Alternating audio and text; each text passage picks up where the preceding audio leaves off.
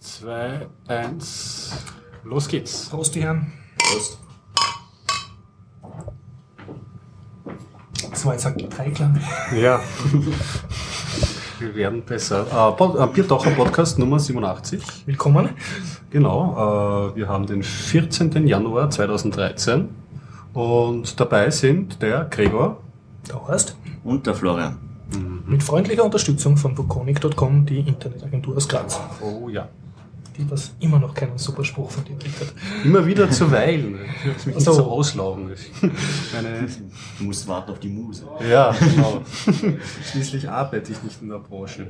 Okay. Dank vielleicht. Dann ziehe ich heute meine rituelle Frage vor. Hat jemand exklusive, selbst erlebte Berichterstattung mit hoher Schöpfungshöhe, das heißt selber erlebt, gelesen, empfunden Selber erlebt. oder genau Ja, nachgedacht? Bitteschön.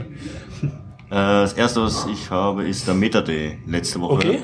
Am Freitag war Nico Alm und zweiten, pff, wie heißt er? Winfried, Wilfried. Ja, ich merke. Noch einer? Der, äh, der, ja, also sein Blog ist ziemlich bekannt. Er hat über Scientology geredet. Und wir haben er war- Meta Day äh, eine einen Einen Vortrag, Vortrag gehalten. gemacht, okay. Genau. Also angefangen hat Nico Alm mit ähm, den fliegenden Spaghetti-Monster. Okay, okay. äh, ich, ich, ich möchte eigentlich nur äh, sozusagen für die Hörer, die uns nur zwei Minuten lang hören, nur die Themen fassen wie ein kleines Inhaltsverzeichnis, dass jeder sagt, worüber er reden wird und dann machen wir's. Voll, voll Ja, strukturiert, Gott, jetzt- voll strukturiert. Und die ganze Meta-Gelaber der Regie mitten im Podcast. Nein, das muss man. da können wir Wie ja, eine Schere. Da können wir ja gleich, na, kriegst du, kriegst du nicht, aber da können wir ja gleich die äh, Hausmeister-Themen auch noch machen. Na. Äh, ja, Und du also hast gesagt, ein zweites Roundup. Thema hast du auch. Und das zweite Thema war, das Wochenende war das Great Camp der Wiener Linien, Ah, und du warst. wo ich dabei war und auch die APIOS getestet habe. Hm. Nun gut, ich habe selber Medien konsumiert. Und zwar habe ich eine Testzeitschrift abonniert von äh, Making Games, einer Spiele-Entwicklerzeitschrift, Okay. Die ich ordentlich äh, durch den Kakao ziehen werde. Und ich habe mir sieben Psychos angeschaut im Kino. Mhm, die Seven Psychos. Seven. Psychos. Und Gregor? Ja, ich habe nichts erlebt. Ich werde meine, Gregor lebt no life. ja, ich werde da meine Themen einfach so einstreuen. Okay. Und natürlich haben wir alle aus. drei jede Menge Themen noch gesammelt. Ja, äh, nur um ganz kurzes noch zu sagen, ähm, wir können uns bedanken bei unseren Hörern, weil wie du geschrieben hast und wie ich mit Freude gelesen habe, haben wir 5,50 Euro auf Flutter eingenommen. Bei 2 Euro Ausgaben. Ja, sehr gut, sehr gut. Dankeschön an alle Hörer und ja, Wobei wir, ich kenne alle meine drei Hauptflatterer auswendig, äh, nämlich äh, den Wölki, äh, den Bernd Schlapski und ah, der dritte bin ich selber, genau. Ich habe nämlich zwei Flutter-Accounts, die sich gegenseitig du wirst das System auf absurdum, naja. Aber Solche- es gab noch einige alles- andere und wir bedanken uns herzlich. Alles, was möglich ist, ja. Nun gut, Florian, der, der Mann mit der größten Schöpfungshöhe. Oh, endlich Genau. mal. Jetzt habe ich sogar die Seite offen, jetzt weiß ich, wie er heißt. Also du Also sprichst vom Meta Day. Meta Day im MetaLab. Genau, der ist einmal im Monat, ich glaube der erste oder zweite Freitag. Ah, waren deshalb kichernde Frauen im MetaLab, was mir so aufgefallen ist. Wann? Damals am Freitag oder so. Du warst am Freitag da? Ja, Ich wir wollten uns ja vorher treffen. Ach so, das äh, weiß ich nicht, ob die deswegen Da dort die, waren. hm. Was, was gab's am Meta, am Meta D? Am Meta D war Nico Alm und Wilfried Handel. Okay. Ähm, Nico Alm ist wahrscheinlich bekannt durch sein Führerscheinfoto, das eigentlich schon weltbekannt wurde. Ah, das Spaghetti-Monster. Genau.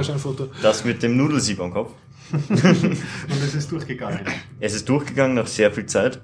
Ähm, und es ist auch berichtet worden in allen möglichen Zeitschrift, äh, Zeitungen, auch in Amerika. Und das ist ja quasi weltweit bekannt. Die ZIP hat anscheinend auch einmal in einen äh, Beitrag über Führerscheine allgemein das als, die, als Exempel äh, genommen, obwohl es nichts mit ihnen zu tun hatte. Das ist auch eine dankbare Story, muss man auch mal anschauen.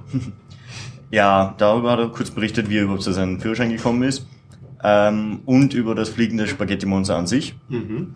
Wie, ähm, ja, was ungefähr vorkommt, wobei er selbst gemeint hat, er kennt sich nicht so gut damit aus. er ist ein ähm, Taufschein äh, äh, Pastafari. Also er ist wirklich im Taufschein drinnen. Was? Ähm, er ist angemeldet, ja. Man konnte sich auch anmelden, es sind ein paar hundert Leute schon. Echt? Sie haben bei der ersten Anmeldung, Sie haben, glaube ich, 300 brauchen Sie, um Möglichkeit haben, dass Sie anerkannt zu werden irgendwann. Okay. Ähm, Sie haben momentan 100, 200 äh, korrekte und hatten aber 400, nur haben sich Mhm. irgendwo in, beim, beim Anmeldeformularen vertan und da stand irgendwas nicht drin. Deswegen ist es nicht gültig gewesen. Deswegen brauchen Sie halt noch ähm, ein paar hundert, so ich glaube 100, 150, irgend Also sowas. gesucht Gläubige, die ein Formular richtig ausfüllen können. Genau, und nicht äh, Mitglied in anderen Religionsgemeinschaften. Ah, das, das geht nicht. Nein, das ist in Österreich ist das ja nur eins und sonst nichts. Mhm. Das kam auch vor Ist nachher in den dimi- diskriminierend gegen Multi, Multigläubige? Also ich glaube an alles. äh, ja, ist es nur. Es ist in der westlichen Welt anscheinend so halt gängig, dass es Monotheismus? Monotheismus ist und deswegen schließt eins das andere aus. Mhm. Äh, man hat es ja in anderen Ländern wie zum Beispiel Japan ist es ganz normal, dass die irgendwie Buddhisten und Taoisten und äh, Shinto sind. Das heißt, eigentlich müsstest du jetzt das konsequent durchpermutieren als Österreicher und jede mögliche Kombination von anerkannten Religionen wieder als Religion eintragen. Ne? Du meinst, das zusammengefasst Das heißt, ich will jetzt Das Christ, gibt's aber nicht so viel. Taoist sein. Ne? Das du jetzt zu einem. Oberbegriff Das mache ich dann. Krieg, Krakru. Das Bitte, das ist strategisch voll ungünstig. Danke. Jetzt kannst du Essgeräusche Mikrofon schmatzen. Ja, also ich esse jetzt was Urleckeres Schaut köstlich aus. Ja, was ist das überhaupt? und das ist äh, Hühnerspieß mit äh, Salat und Gemüse. Mm. Und Muss riecht man auch gut. Machen wir ein Foto. Okay, okay. äh, So, während ich Foto mache, muss ich weiterzählen, weil sonst wird es langweilig Okay. für die Zuhörer. Vielleicht setze ich mich ganz weit weg und ein bisschen leise. Ah, das sind nicht. wir schon so, so, so versnobbt wie die, wie die drei Burgonen, die während der Sendung immer essen. Gell? Ja, ja, aber das sind sie nicht alleine. Ich meine, bei den Okay. drei Burgonen, die haben das zum super Spaß erhoben. Das machen sie aber bei Nordseeverlag auch. ja. das glaube ich. Das gehört sogar zum Ja. guten Ton. Ja, der Holgi schmatzt immer ins Zum Mikrofon. schlechten Ton. Okay. Ja, also es ging Grunde um, äh, am Anfang um das fliegende Spaghetti-Monster und seinen Führerschein. Äh, und allgemein über ähm, Kirche, äh, Kirche und Staat, Trennung und Laizismus-Initiative. Ähm, der längere Teil danach war von Winfried Handel über Scientology. Mhm. Er war ja ungefähr pf, 28 Jahre in, bei Scientology drinnen. Wirklich? Ja, 28 ist mit Jahre. 20 beigetreten und 28 Jahre lang und war auch kurz, also eine, eine Zeit lang Chef von Scientology Austria. Wahnsinn. Und er hat gemeint, ja, also er ist nicht ausgetreten, weil er irgendwie gemerkt hat, dass das eigentlich alles ein Blödsinn ist. Okay. Sondern ähm, sein Glück unter Anführungszeichen war, er hat Krebs bekommen. Krebs? Krebs bekommen und ähm, hat gemeint, jetzt muss er sein Leben umkrempeln alles und da irgendwie Scientology so das Hauptding war in seinem Leben, was alles eingenommen hat, hat er gemeint, er musste einfach raus und ist ausgetreten. Interessant. Ja, also danach ist er erst irgendwie langsam dahinter gekommen. Und jetzt erzählt er, was bei Scientology so los ist, weil man hat ja wenig Einblick über die. Also er ist ja ein, einer der größten Kritiker jetzt, also der, der so ziemlich der größte Kritiker in Österreich. Ähm, er hat ungefähr erzählt, ja, wie es ungefähr aufgebaut ist, wie das finanziell ist, wenn du, auch wenn du Chef bist, ähm, hast du jetzt nicht wirklich viel, also du kriegst als Angestellter bei Scientology quasi nichts gezahlt. Das, du musst deine, also von allem, was ist, gehen ungefähr 10% an die Zentrale. Okay. Und du kannst anscheinend nur Geld machen, indem du irgendwelche komischen, so E-Meter oder irgendeinen Schwachsinn verkaufst. da kriegst du dann Anteile. Ja, und von deinem, kannst du nebenher einen Beruf ausüben oder bist du dann nur Vollzeit? Du kannst auch woanders, also kannst auch einen Beruf ausführen. Äh, also wenn du wahrscheinlich, also ich weiß nicht mehr genau, er war, glaube ich, nebenbei auch noch woanders angestellt. Aber es gibt viele, die das dann nur bei Scientology sind. Davon können sie aber nicht leben, sondern sie haben dann irgendeinen Ehepartner oder so, der arbeitet, damit sie das irgendwie überhaupt schaffen. Das heißt, wie Parasiten tun die dann andere Religionen finanziell ausbeuten, die Ehepartner, die dann. Naja, nicht unbedingt andere Religionen, einfach nur andere Leute. also die Ehepartner müssen ja nicht unbedingt religiös sein. Aber Äh, muss nicht bei Scientology sein, Vollzeit, weil sonst geht sich das irgendwie nicht aus. Also ich weiß nicht, ob sie nicht allgemein überhaupt nicht bei Scientology sein können, weil sonst ich weiß nicht, ob das jemand auf Dauer aushält. also wenn du nicht da drin bist, mit jemandem zusammenleben, der da drin ist, ist es sicher schwer. Aber einer muss zumindest irgendwie woanders auch arbeiten, weil sonst können die nicht überleben. Also so inhaltlich hat er über seine persönlichen Erlebnisse bei Scientology erzählt oder über seinen Blog? Ja, also wie es überhaupt dazu gekommen ist, ähm, dass, wie er ausgeschieden ist, wie lange das gedauert hat, nachher das überhaupt äh, das durchbegreift. Und er meint im Endeffekt, er weiß noch immer nicht, ob nicht irgendwas in ihm schlummert. Oder er äh, merkt an sich selber immer wieder, dass er Muster hat, die eigentlich noch von der Zeit kommen. Ah, okay. Ja, 28 Jahren, da bleibt schon was hängen. Also das Naja, vor allem wenn du irgendwie gleich um 20 statt Berufsleben so gleichzeitig dort beitrittst. mhm. Ja, er hat auch erzählt, wie es überhaupt dazu gekommen ist, weil zu der Zeit, war mehr so Hippie-Zeit und alles, wo jeder irgendwie Sinnsuche gemacht hat und du hast nicht gewusst, was ist das überhaupt. ja. Und ja, er hat sich auch sogar auch irgendwie, glaube ich, indische Gurus angeschaut und alles Mögliche, die ihm dann alle irgendwie nicht gefallen haben, weil der eine hatte, weiß nicht, wie viele Autos umeinander stehen, war super reich, den anderen muss man die Füße küssen. Also er hat einiges gesehen, nicht Ja. Scientology. Und die, die Hintergründe von Scientology hat am Anfang ja auch nicht gewusst, weil dann wäre er nicht hingegangen, weil sie haben ja nicht gesagt, ja, und dann schwirren irgendwelche Sachen rum und Xenu kommt, das Alien-Ding, und in, ja, und dieses ganze Zeug, was eigentlich da so die Lehre dahinter ist, angeblich. Was ja immer so durchsickert. Also Ja, das. Haben sie, also das erzählen sie den Leuten anscheinend nicht ganz am Anfang. Weil die würden einfach nur lachend weggehen. Es muss ein schrittweiser äh, Prozess ja. sein. Und er selbst hat auch die höheren Stufen, oder ich weiß nicht mehr, wie die heißen dort, äh, nicht gemacht, aber seine Frau war, äh, die hat er auch äh, in Santol bei Santology kennengelernt. Die hat äh, die ganzen höheren Stufen gemacht und er hat gemeint, ja, wo sie die höheren Stufen gemacht hat und den Einblick gekriegt hat und so weiter, hat sie gemeint, das erste, was sie irgendwie nach dem Lesen von dem Text gemacht hat, ist komplett nur gelacht. Obwohl sie schon da Obwohl, ja. drin war. Trotzdem Brainwash davor. ja, es ist komplett absurd, was da drin steht. Und das waren die zwei Hauptreden auf dem Meta-T, oder? Das waren die zwei Hauptreden, danach waren nur noch Lightning Talks. Ähm, die, ja, was waren da dabei? Ja, Krypto-Party wurde wieder angekündigt. Also wer es nicht, Ah. wer keine Krypto-Party kennt, mal hinschauen. Da warst du ja schon mal dabei bei der Krypto-Party. War ich schon mal, werde ich das nächste Mal auch wieder hinschauen, wenn es nicht ausgeht. Erzählst du nochmal kurz, was das ist?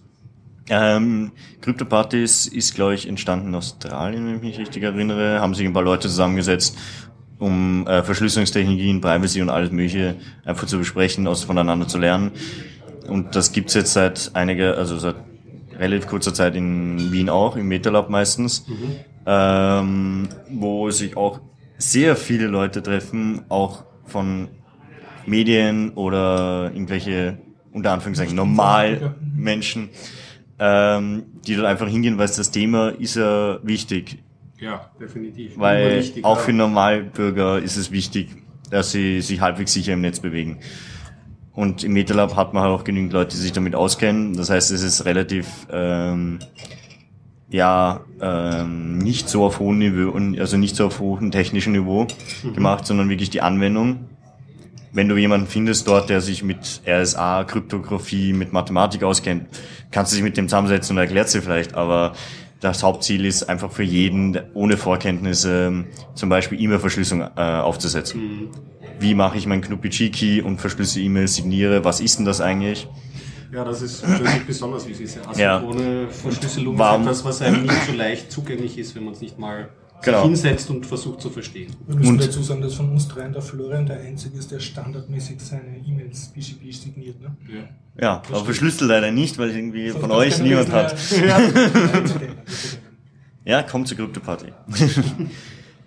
ähm, ja, ansonsten auch die so allgemeine Sachen wie, was ist überhaupt SSL und wie genau funktioniert das? Und warum reicht es nicht, dass ich zu meinem E-Mail-Server SSL spreche, um meine E-Mails zu versenden? Weil was passiert dann am E-Mail-Server? Ja, wie ist das mit den genau Ja. webbasierten E-Mail-Clients, die jetzt auch haufenweise verwendet Genau, und warum ich, äh, also was der Unterschied ist, ob jetzt irgendwas ähm, unverändert ankommt oder nur sicher nicht gelesen wird. Mhm. Ja. Was ja auch einen Unterschied macht, wenn man eine Mail kriegt, ob die jetzt verändert wurde dazwischen oder ob sie dazwischen niemand lesen konnte, macht einen Unterschied. Ja. Ja gut, dass es da so eine Einführungsveranstaltung gibt, die wiederkehrt ist. Ja, und das Thema für nächste Woche ist, was ich mitgekriegt habe, Privacy im Internet, also Richtung Tor und, ähm, und ähnliches. Was auch mal wieder was Gutes sein wird. Mhm, was auch mir mal gut tun könnte. Also mit Tor-Technologie habe ich immer mal, weiß nicht, vor fünf, sechs Jahren habe ich mich mal damit auseinandergesetzt, aber das Wissen ist jetzt schon Ja, wieder wobei Tor ist äh, für einen Client anwenden, einfach nur surfen, damit ist es relativ einfach. Das ist eigentlich transparent, es gibt dann, oder? Ja, es gibt einen fertigen, auch einen, einen Tor-Browser, der ist ein Firefox mit paar Plugins ähm, so eingestellt, dass du einfach startest, auch vom Stick zum Beispiel, von irgendeinem Windows oder was auch immer. Okay. Und der geht einfach übers Tornetz.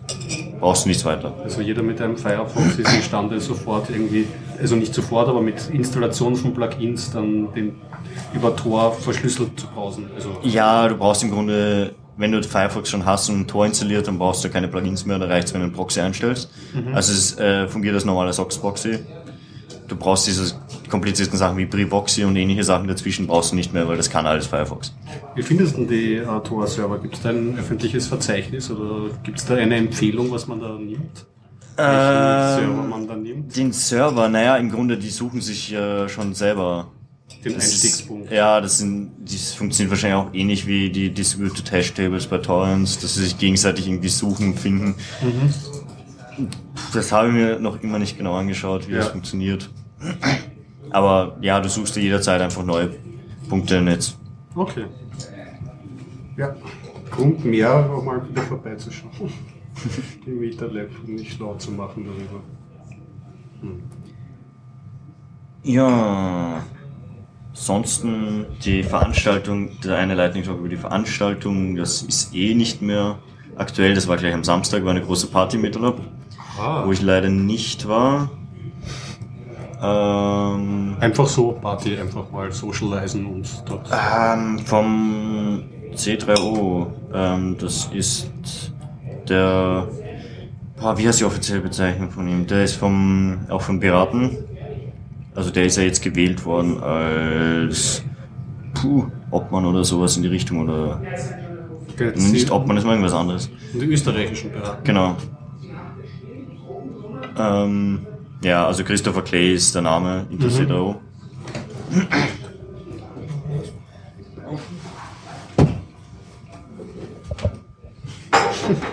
Der Hühnerspieß wird beiseite gestellt.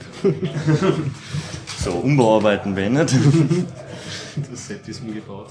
Ja, ähm, das andere war über cheaper Wiener Linien SMS-Tickets. Ähm, was sehr interessant war, dass anscheinend mit den NFC es gibt ja diese SMS-Tickets. Du schickst eine SMS mhm. und kriegst dann äh, einfache Fahrt. Für kostet, U-Bahn Genau, die kostet also du könntest theoretisch auch von Vorarlberg schicken, die SMS. Ja, aber... Schwer zum Einlösen dann, ne? Ja, eben. aber du musst du bei der Fahrscheinkontrolle dann nur das SMS, äh, das Handy herzeigen. Genau, und da ist mhm. irgendein Krypto-Ding drunter oder halt irgendein Hash, den sie dann vergleichen, der anscheinend aber gleich ist bei allen Leuten, die es gleichzeitig schicken. Aha.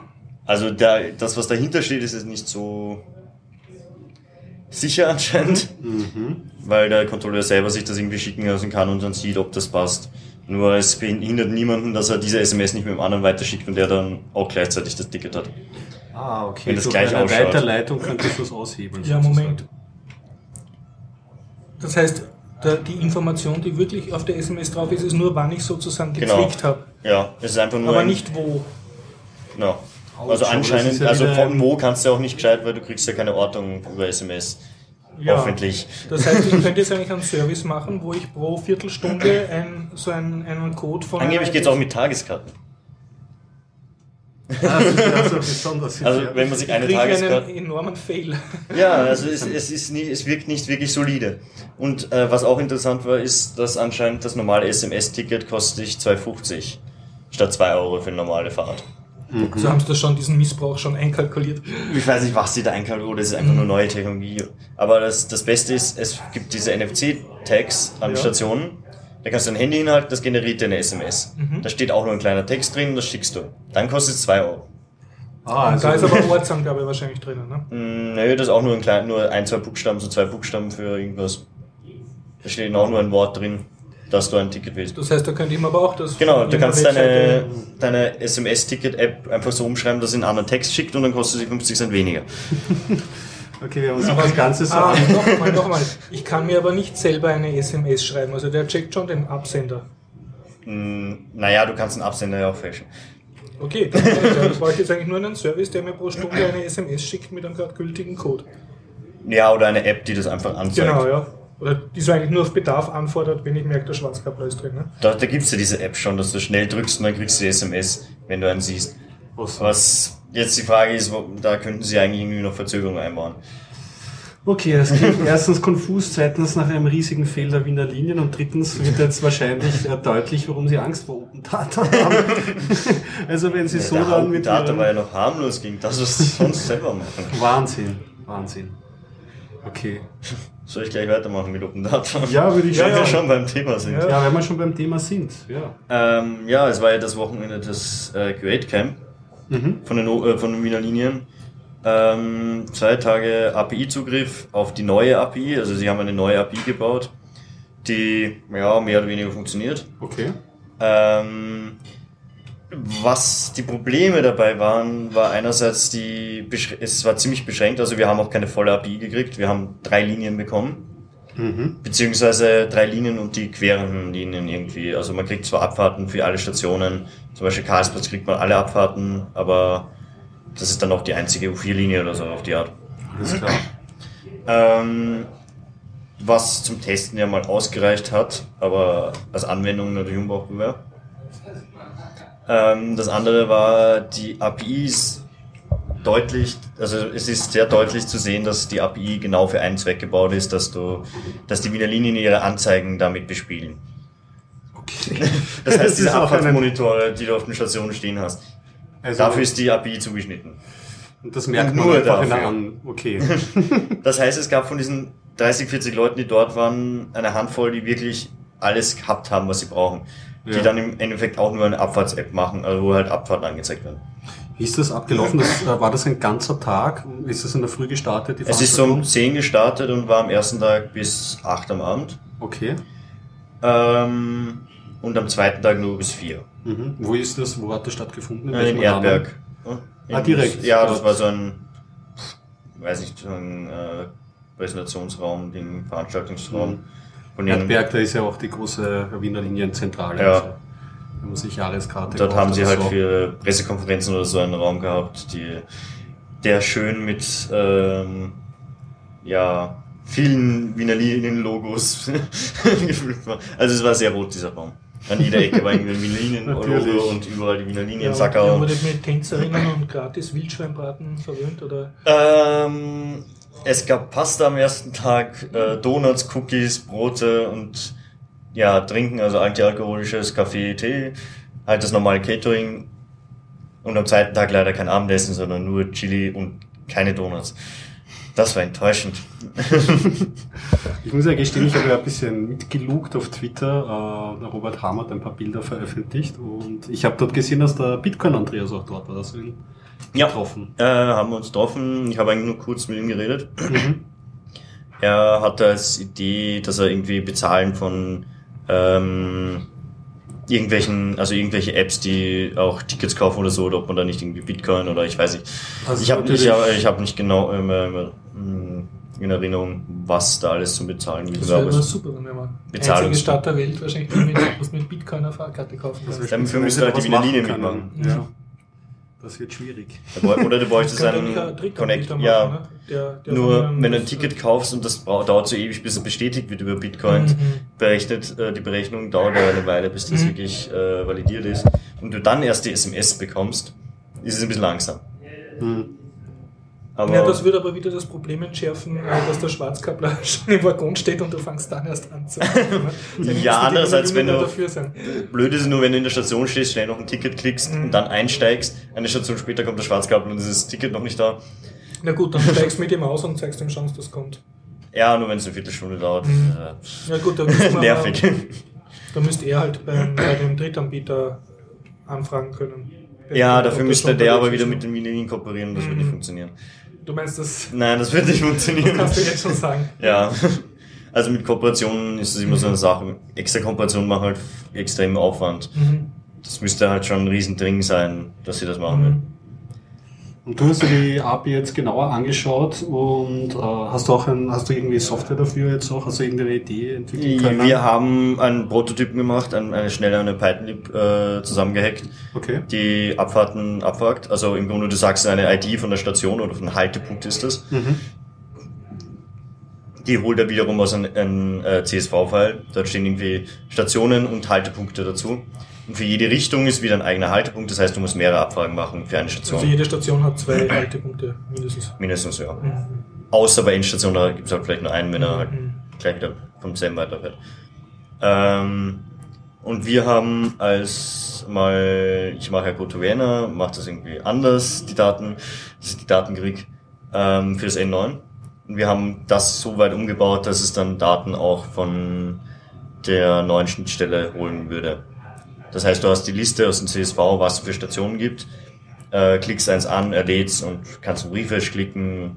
Ja, so die simplen Sachen. Ich habe dann noch äh, auf die Schnelle eine Desktop-Version gemacht, auch in QML und Qt, ähm, die im Grunde einen kleinen Filter hat. Also man kriegt die Liste von allen Stationen, kann oben was eintippen, der Filter die Station, danach klickst drauf, es dreht sich schön und er zeigt die Ergebnisse an. Ja, also das Und würde du im hast Grunde- sofort einen Auftrag der Wiener Linien bekommen, um das. Nein, es gab aber einen, der hat eine ähm, iOS-App geschrieben, äh, Bann. Der hatte äh, eine Weile, also ziemlich lang mit ihnen diskutiert, weil er hat das alles äh, Prototypen gebaut, hat das getestet und es würde auch mit der Quando-API äh, funktionieren, die aber halt, mit der kann es nicht veröffentlicht, weil die darf er nicht verwenden. Ähm, und mit der neuen anderen API, bis die mal rauskommt oder bis die fertig ist, das dauert und er, er könnte es eigentlich am nächsten Tag veröffentlichen. Aber Also da haben Es Sie sich halt auch nicht. weiterhin bedeckt gehalten, wann Sie genau das öffnen wollen. Haben Sie da Sie irgendwas rausgelassen? irgendwie eigentlich nichts gesagt, wenn man aber zugehört hat, was sie untereinander diskutiert haben, die, weil da waren ein paar, also es war ja der eine vom äh, Open, wie heißt's, drei, von dem Veranstalter, von dem einen, der das okay. gemacht hat, von den Barcamps. Ähm, und ein paar Leute, ein Techniker, einer von der API, ein Quando-Typ und alle möglichen Leute von Wiener Linien von Quando, die auch diskutiert haben, ja, also da waren die auch selber teilweise, es gab einen, der war ein bisschen pessimistisch, ob das jemals kommen wird, Oh, weil die irgendwie anscheinend auch vom Management, ja, ich weiß nicht, die Kombination, die Kommunikation ist auch nicht perfekt, so wie in den meisten Firmen. Also, ja. Also, ja. Besser als Ja. nix, aber eigentlich auch dann wieder nichts. Ja, es, es war Weil eigentlich wenn man nicht weiß, ob die API rauskommt oder nicht, dann, ja, naja. es, es hat mehr wie ein, ja, es hat so einen Anschein, wie wenn man eigentlich so Beta-Tester für ihre API, um die Fehler zu finden, weil es waren halt so Sachen wieder drin wie ähm, Richtung äh, Sonderzug oder Geisterzüge, die doppelt auftauchen Auf der Linie und 5 kommt XMLs, die wieder ein einfach plötzlich leer, äh, ein leeres Ergebnis statt, ähm, statt XML zurückgeben. Ja, Ja, da haben sie auch einige Sachen während, dem- während dem Great Camp dann wieder gefixt. Also, sie haben die API live verbessert. oh, ja. was interessant war. Also, da ist angefangen hat das Ganze mal äh, sehr schön mit einem, äh, man hat so einen schönen gekriegt, so mit Schoko und Block und Kuli von mit Werbematerial und einem USB-Stick mit der Dokumentation Ah. und mit den Stationsdaten. Die lustigerweise es war ein 4 GB Stick ähm, mit einem RAR-Archiv drauf, weil damit haben sie ein paar Kilobyte gespart. Oder ich weiß nicht, warum da unbedingt ein RAR-Archiv drauf war. Muss ein Fan gewesen sein. Ich konnte es sogar öffnen, aber einer neben mir hat dann gemeint, ja, hm, ja, jetzt muss er mal Anra Non-Free installieren, weil mit dem Free kann das nicht mal entpacken. Und es waren im Endeffekt ein paar Kilobyte, also es waren zwei PDFs und zwei CSVs. Komisch. ich kann, kann man gar nichts anderes sagen, außer seltsam. Ja, ah ja, aber was stimmt, was ich jetzt vergessen habe, es gab ja noch zwei andere APIs, die wir aber nicht verwendet haben. Über die Aufzugstörungen oder irgendwie Aufzugsdaten waren noch dabei. Ah, so Stationsdaten. Ja, und. Störungsdaten. Also wann die Aufzüge wie und äh, fahren und alles mögliche. Und ähm, Störungsmeldungen allgemein. Das heißt, du nimmst eine Station und willst für diese Station Störungen haben. Mhm. Was aber auch ähm, funktioniert hätte über die normale äh, Schnittstelle. Das heißt, du fragst für einen Haltepunkt ab und kannst ihm dann noch sagen, gib mir auch die Störungen dazu. Okay, die du dann anzeigen könntest. API funktionieren. Ja, das wäre ein, ein nettes Zusatzfeature. Ja, schön wäre das. Ich meine, zum Greifen nah und doch so fern. Ja, Hast du allgemein das Gefühl, die Wiener Linien bewegen sich auf die Community zu und sind da interessiert an einer Kooperation oder? es ist äh, teils, teils. Also es gibt welche, in Wiener Linien auch, die dafür sind. Ähm, andere, denen ist es wurscht und andere haben halt wieder so den Wiener, typischen Wiener Eint ähm, Standpunkt. Im Grunde, wir, na, wir können mal noch nichts, das, das geht noch nicht, das ist noch nicht gut genug, das wird, nein. Also, das ist halt auch meistens so, wenn sie, sie warten so lange, sie wollen das irgendwie ein System, wenn sie es rausbringen, dann soll es perfekt sein, so auf die Art. Sie trauen, also ich glaube, das ist so Mentalität. Ähm, in Wien hat niemand den Mut, irgendwie was Unperfektes auf den Markt zu bringen. Irgendwie was, was halt nicht gescheit funktioniert. Am Anfang. Und das dann halt so lange zu verbessern, bis es gescheit funktioniert. Ja, aber das ist ja, ja ist halt schwierig. Man sollte vielleicht einen anderen Ansatz wählen, weil bis es dann perfekt ist, ist dann vielleicht wieder, weiß nicht, obsolet oder ist man schon mal die, die interessant. mediale Watschen, die dann kommt. Ne? Ja, das ist bei, bei den meisten neuen Sachen. Also, dass sie überhaupt das NFC-SMS-Ticket und ähnliches haben, ist ja schon mal Stimmt, ja. ziemlich grandios. Aber Ein NFC hat mich auch was sehr erstaunt. Interessant wäre es halt irgendwie so Systeme, wie sie in, äh, im Rest Europas sehr häufig sind. Diese mit Schra- äh, U-Bahn-Schranken und allem möglichen. Also, dass du wirklich ähm, ein System hast, wo du deine Karte hinhältst und dann durchkommst erst. Und so, weil wir das haben es sie aber in den 70er Jahren extra nicht gemacht beim Wiener U-Bahn-System. Das sollte also extra, weil extra, weil, also das, ist, was du nennst, ist ein geschlossenes System, wo du halt nur reinkommst wie in London oder Paris, wenn du durch so ein Gatter durchkommst mit einer Karte. Und Wien wurde designt von der Philosophie als offenes äh, System, wo du einfach so reingehen kannst und eher, wo es Ehrensache ist, dass du auch ein gezwicktes Fahrscheinchen dabei hast. Ja, also wenn wenn es so funktioniert, dann wäre es schön, aber ähm, wenn sie dann, weiß nicht, wie viele Kontrolleure extra brauchen, weil es nicht sind ja, funktioniert. äh, die stehen ja in keinem Verhältnis zu, zu den Schwarzfahrern. Die die Kontrolleure, das ist eine psychologische Maßnahme, die bringt nie, also ja, aber sie nerven trotzdem. Es hat sich aber über die Jahre, also gefühltermaßen kommt es nicht auch vor, verstärkte Kontrollen, prinzipiell. Schon, aber die, wie soll ich sagen, die Wiener Verkehrslinien würden jetzt auch mit so und so, mit 100 Ja, ja, Prozent, also- wenn an jedem Türler Kontrolleur stehen Ab, würde, abgesehen hätten sie davon, trotzdem ab, ab, abgesehen davon, ja, ja, richtig. Aber wenn du schon sprichst über einen psychologischen Effekt, Ja. so haben sich die Qualität und die Anzahl der Kontrollen verstärkt. Weil ich kann mich erinnern, wie ich begonnen habe Mhm. zu studieren, hat es noch nicht so viele, oder generell habe ich das eigentlich noch nicht gekannt, dass sie diese ähm, Stationsbesetzungen mit Polizei dazu irgendwie Ja, das haben hatten. sie zuerst seit Und das haben sie Jahren, erst dann wirklich dann so eingeführt. Also für Nicht-Wiener, äh, früher hat man Ja. einen Schwarzkappler, einen Kontrolleur gesehen in der U-Bahn oder in der Straßenbahn, sind immer zu zweit auftaucht eigentlich. Ne? Ich weiß nicht, wie früher, inzwischen oft, ja. sicher, ja. Und dann sind sie halt eingestiegen und Fahrkarten bitte und haben sofort, egal, äh, nach mindestens fünf Leuten haben sie einen erwischt ohne Fahrkarte, mit dem sind sie dann rausgegangen und man ist derweil ohne Fahrkarte weitergefahren, weil sie mit dem beschäftigt waren, meist ausländischer Herkunft oder so und dann haben sie eh mit dem zu tun gehabt. Und was du jetzt ansprichst, diese Massenaktionen, ist, dass sie halt eine ganze U-Bahn-Station abriegeln, Ja. sozusagen, und alle Leute, die raus wollen, dann eben kontrollieren. Durchschleusen, ja. Weil der, der Bereich, den du nur mit gültiger Fahrschein betreten kannst, best- äh, erstreckt sich eben auch auf große Teile der U-Bahn-Unterführungen und, und Anlagen, nicht Ja. nur auf die Waggons selber. Ja, früher konnte man ja noch, fand ich, die Schwarzkappler, da konnte man ja eigentlich noch erkennen. Das waren so die älteren Herren mit Mhm. Genau, Bauchtaschen. ja, ja, mit dieser Fuchtelschleuder. Ja, richtig, mit ja, die konnte, konnte man dann konnte man schon Ja. sehen als aufmerksamer Fahrer. Aber heutzutage ist es nicht mehr so. Also Naja, viele mit der Jahreskarte, ich, ich, ich fahre viel öfter jeden Tag eigentlich, Mhm. ich habe Jahreskarte und äh, erlebe hin und wieder Kontrollen in den Straßenbahnen. Und jetzt mittlerweile, das sind also durchgemischt Mhm. äh, von jung bis alt. Also es ist wirklich Also heutzutage die nicht mehr. Kontrolleure rüsten Nein, auf und verschärfen Teilweise sich. schauen aus, als wenn sie direkt von der Marienstraße einkaufen. Also Aber was man auch sagen muss, in, in Wien kostet es dich umgerechnet 1 Euro pro Tag die Jahreskarte. Wenn du Jahreskarte ja, nimmst, 3,75 ja. Das ist auch, muss man Das sagen. stimmt. Das Ja, die neue Jahreskarte. Na, mittlerweile zahlt sich aus, weil dafür haben sie ja dann Monatsmarken und so Ja. angehoben im Preis. Also Ja, die sie vor allem. führen, ja. ja, sie führen einen wirklich hin zur Jahreskarte. Ist so, so ein Preismodell. Ja, Ja, was wiederum auch eigentlich äh, halt auch von den Grünen ausging. Also Ja, es ja, war eine genau, politische richtig. Entscheidung, Das nicht war eine Vasilako. Firmenbescheid. hat das, hat das großes Projekt eingeführt. Ja, sie wollten ja als 100 Jahr- Euro, als aber Jahres- als das war nicht so realistisch. Um hier moderierend einzugreifen, vielen Dank für deine zwei Themen, Florian. War, oder kommt da noch etwas? Nein, also, Okay. Der Rand über Wiener Linie ist aus.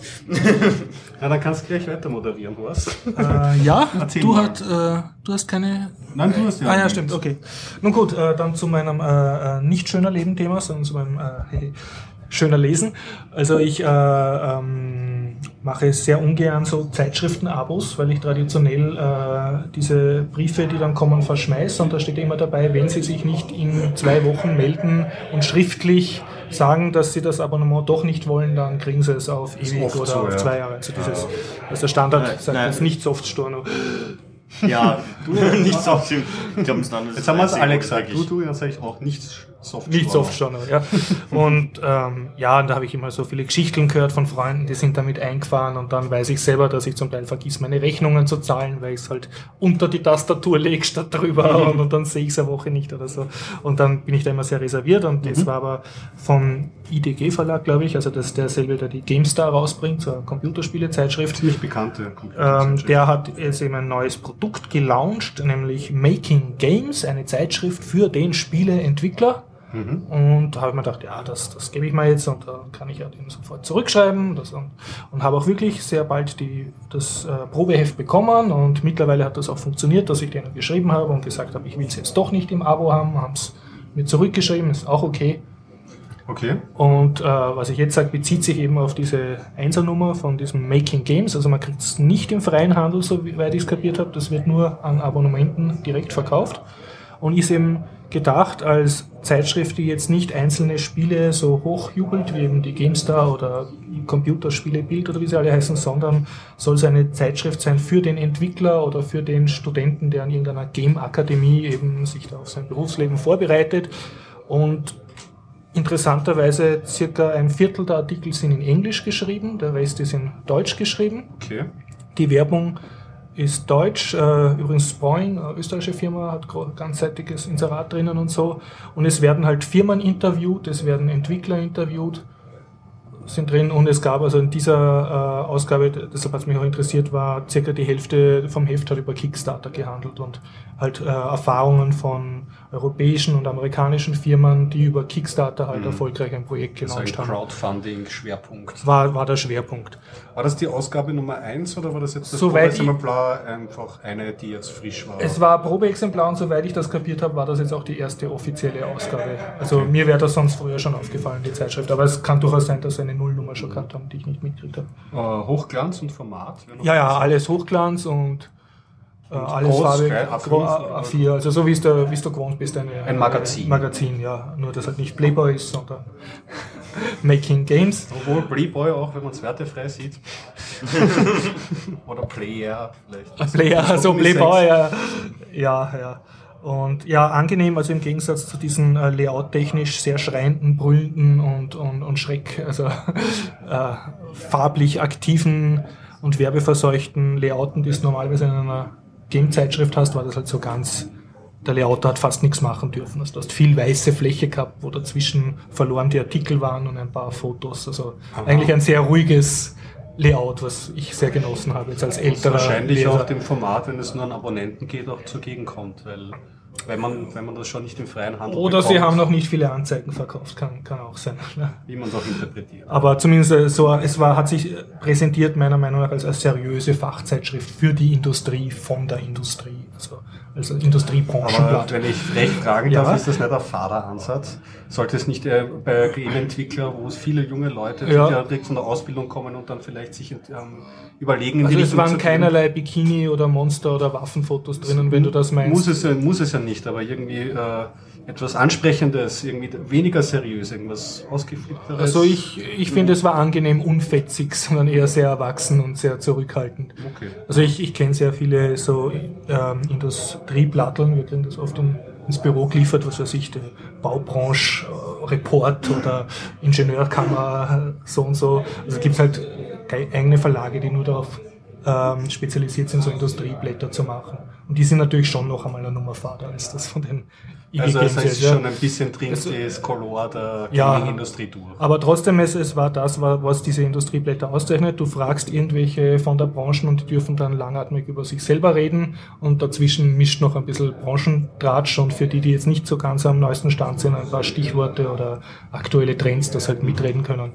Und was mir jetzt persönlich sehr missfallen hat, aber das ist jetzt nicht unbedingt das, was die, das Heft sein wollte, sondern das, was ich halt gern gelesen hätte.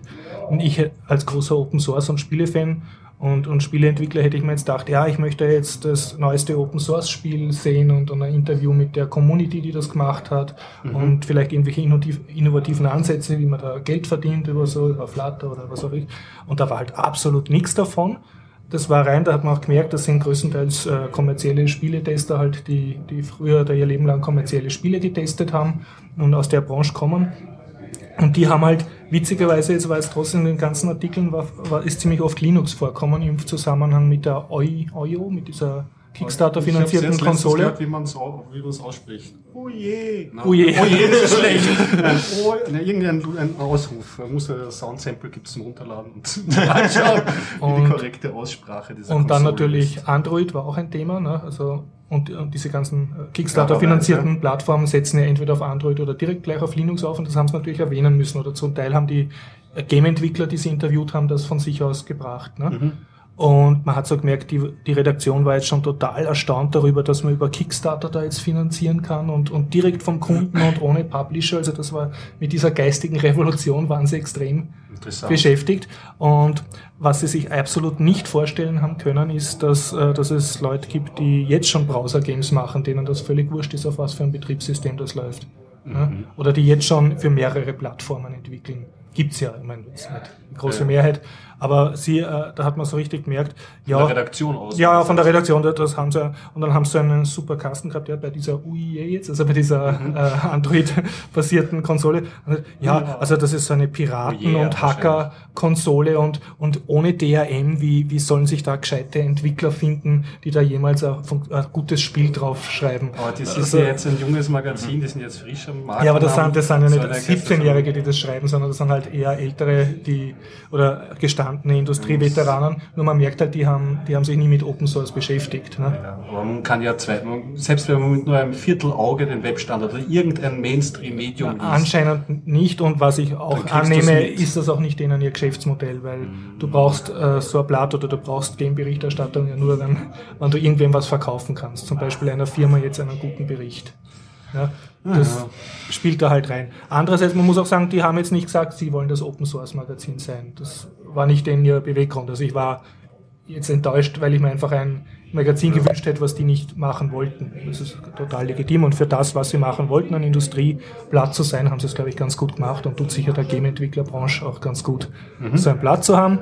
Technologisch auf welchem Niveau? Also ist es ähm, wirtschaftlich eher so? Oder was ja, eher wirtschaftlich, eher also, wirtschaftlich. Also wie man jetzt da verdient äh, mit, dem, mit dem Spiel und, und ob es jetzt, äh, wie, was man mit Kickstarter erwarten kann, wie viel, das war dann auch interessant, also wie viel Millionen dir bleiben, wenn du so und so viel Millionen erlöst über Kickstarter und rechtlich, haben sie einen Rechtsanwalt noch gefragt, ja, was muss man da beachten und dass das halt gescheit ist, dass du in den USA eine Firma gründest, bei einer Briefkastenfirma, damit Also eindeutig keine technische Ausrichtung. Es war nicht technisch, es haben dann ab und zu halt gefragt, ja, mit welcher welcher Engine habt ihr gearbeitet, aber da war dann nicht, nicht viel.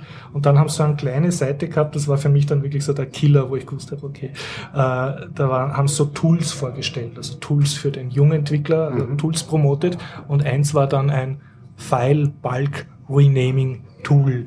Und dann war halt so ein, ein Zweispalter dazu, also so ein, eine Achtelseite oder Sechzehntelseite, wo halt stand, ja, haben Sie das nicht auch oft, dass Sie ur viele Files haben und die haben den falschen Namen und dann wäre das doch praktisch, dass man die nicht alle äh, händisch umbenennen muss. Und da gibt's jetzt eben dieses super coole Tool mit Bildschirmfoto und das, das war so ein ganzer Screen mit lauter Schaltflächen und da kann man dann jeden Pfeil nach beliebigen Ausdrücken in Block umbenennen. Ganze Verzeichnisbäume, jeden Pfeil drinnen umbenennen. Da habe ich mir gedacht, okay, das sind die typischen Leute, die mit Windows arbeiten. Ne? So habe ich im C64er Magazin ja, ja. Anfang der 90er gelesen, zum selber abtippen. Ja, ja, na, das war nur, du hättest das kaufen sollen oder das war vielleicht sogar Freewire oder so, aber es war eben, okay. ja. Ein in Ja, gut. Aber ich habe auf jeden Fall in meinem Herz beschlossen, wenn ich ein Zeitschrift sehen will, wo es über Open Source und Games geht, werde ich sie selber machen müssen. Ja, man kommt nicht okay. Selbst Microsoft hat jetzt in einem ihrer Präsentationsvideos äh, Open Source Spiele hergezeigt.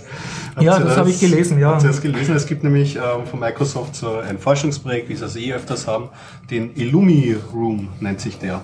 Das ist ein Proof of Concept von, von Microsoft und ähm, ja, das Prinzip ist eigentlich so wie ich es gesehen habe im Video, ähm, wenn du jetzt auf deiner Konsole spielst und einen Fernseher vor dir stehen hast, ähm, haben sie sich so gedacht, dass hinter dir noch ein Projektor ist und um den Fernseher herum noch die 3D-Welt, in der du dich bewegst, rundherum projiziert wird, sodass der Übergang zwischen Realität und Fernsehen, das ist so, oder Spiel und dem Rahmen, dass das fließender Übergang ist. Also du hast eine 360-Grad-Kuppel, in der du dann spielst? Es wird, nicht, es wird nicht komplett sein, das wird wahrscheinlich so Also eine Halbkuppel hast du dann? Eine Halb Halbkuppel. Okay. Das wird Ach so, das ist dieses Microsoft Holodeck. Ja, genau, dieses Illumi Illumirum heißt es. Illumirum. Und sie haben das wird dann aber auf die Wand projiziert, oder? Es wird auf die auf Wand projiziert. Mhm. Du hast in der Mitte den Fokus, also den Monitor, wo eigentlich mhm. das Hauptspielgeschehen ja. stattfindet.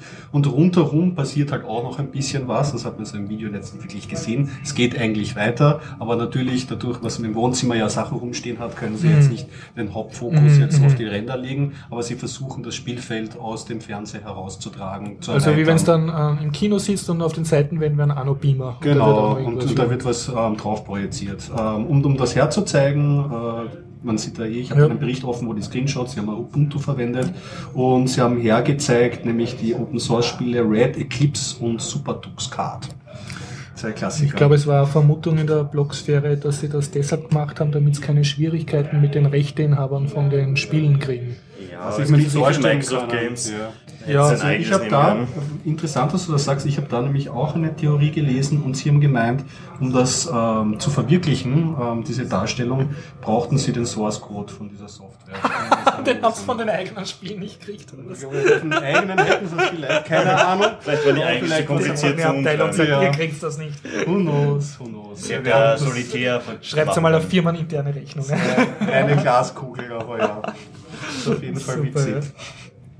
In dem Zusammenhang, äh, unnötiger Nerdfakt, äh, im Roman Fahrenheit 451, mhm, den man gelesen haben sollte, da kommt genau das vor, der wurde in den 50ern geschrieben, äh, nämlich, äh, dass äh, einer fernschaut und dann reden sie von der Wand ne? und dann spart er auf eine zweite und eine dritte und eine vierte Wand ja, und eine Decke, damit er wirklich damit er dann wirklich das Gefühl hat, er sitzt in einem kompletten Raum. Mhm. Also, Apropos absolut weit in die Zukunft gesehen.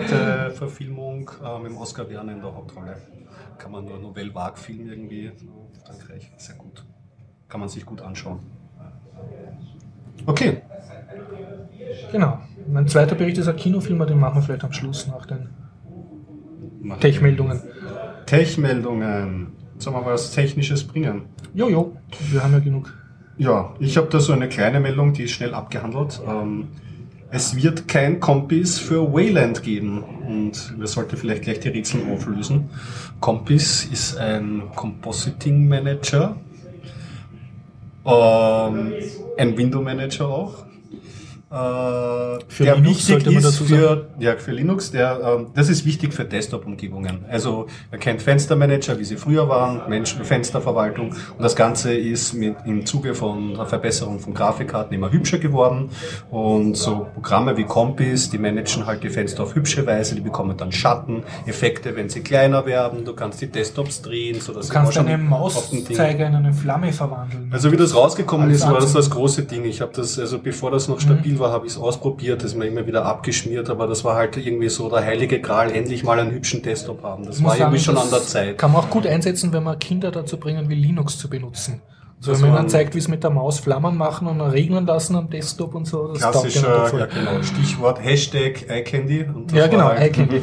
Das war halt ähm, Compis oder ist noch Compis und Compis ist ein bisschen jetzt äh, in den Hintergrund getreten, deswegen, weil einer der größten Desktops, der Gnome Desktop, setzt jetzt auf ähm, eine eigene Software, die benutzen Mutter und ähm, lassen Compis außen vor. Ubuntu setzt noch sehr auf Compis, aber die tragen selber auch nicht sehr viel mehr zu der Entwicklung bei.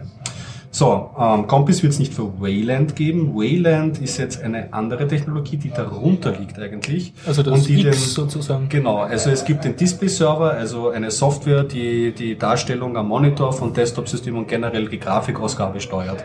Und die ist auch ein bisschen in die Jahre gekommen, beziehungsweise war immer ein Problemkind. Es gab früher den X-Free 86, die wurde dann wegen Lizenzproblemen eingestellt. Das kam dann zu X.org und äh, die ganze Architektur und so, was man liest ein schwieriges Thema. Es geht langsam voran und deswegen hat sich jemand mal hingesetzt und hat einen Neuanfang geschrieben, der nicht ganz dieselben Aufgaben übernimmt wie ein klassischer X-Server, aber dann eigentlich auch einen Desktop darstellen kann. Der soll der große Anspruch, also das Mission Statement vom Hauptprogrammierer war, es soll ähm, frame perfekt sein. Das heißt, jeder Frame soll wirklich angezeigt werden, es soll ein sauberer, schöner, flüssiger Display-Server werden. Und die verwenden wieder einen eigenen äh, Fenstermanager, der nennt sich Awesome, glaube ich, der Awesome Manager oder irgendwie so in der Richtung. Awesome ist. War das das meine, dazu? Awesome ist ein anderer. Also Awesome gibt schon viel länger. Ist das von Enlightenment? Irre ich mich da gerade? Nein, Awesome ist wieder was anderes. Enlightenment ist auch einer, aber. Nein, nein, Enlightenment ist überhaupt ein generell. Nein, ist Desktop-Ding, Desktop aber Awesome Manager ist ein normal, ist ein normales äh, auch ein Window Und eigener. Dann, ja, dann, dann gehe ich mal ein Stück zurück, weiß nicht. Aber auf jeden Fall ähm, hat der Hauptprogrammierer von Compass jetzt gemeint, er wird das für Wayland, für den Display-Server, für den neuen nicht umsetzen, weil Compass wird sowieso immer unwichtiger und die haben da ihr eigenes Ding und es zahlt sich nicht aus. Okay, äh, kann man so hinnehmen, macht vielleicht auch Sinn. Die Frage ist halt, kann man sich jetzt stellen, was bedeutet das für Ubuntu? Für Ubuntu bedeutet das entweder, sie nehmen Compass selber weiter irgendwie auf und entwickeln das selber aktiv weiter oder sie schauen sich nach äh, einer Alternative um. Wie man es auch nimmt, Wayland schätze ich jetzt mal ein, braucht mindestens noch zwei Jahre, bis das irgendwo mal, und das ist positiv geschätzt, sage ich jetzt mal, ähm, aufgenommen wird. Äh, was machen die jetzt? Es ist jetzt eine weitere Baustelle für Ubuntu und langsam wird es ein bisschen viel. Weil die haben auch ein neues mobiles Unity, was ja, sie weiter programmieren sie, wollen. Das wollen sie in Qt QML machen.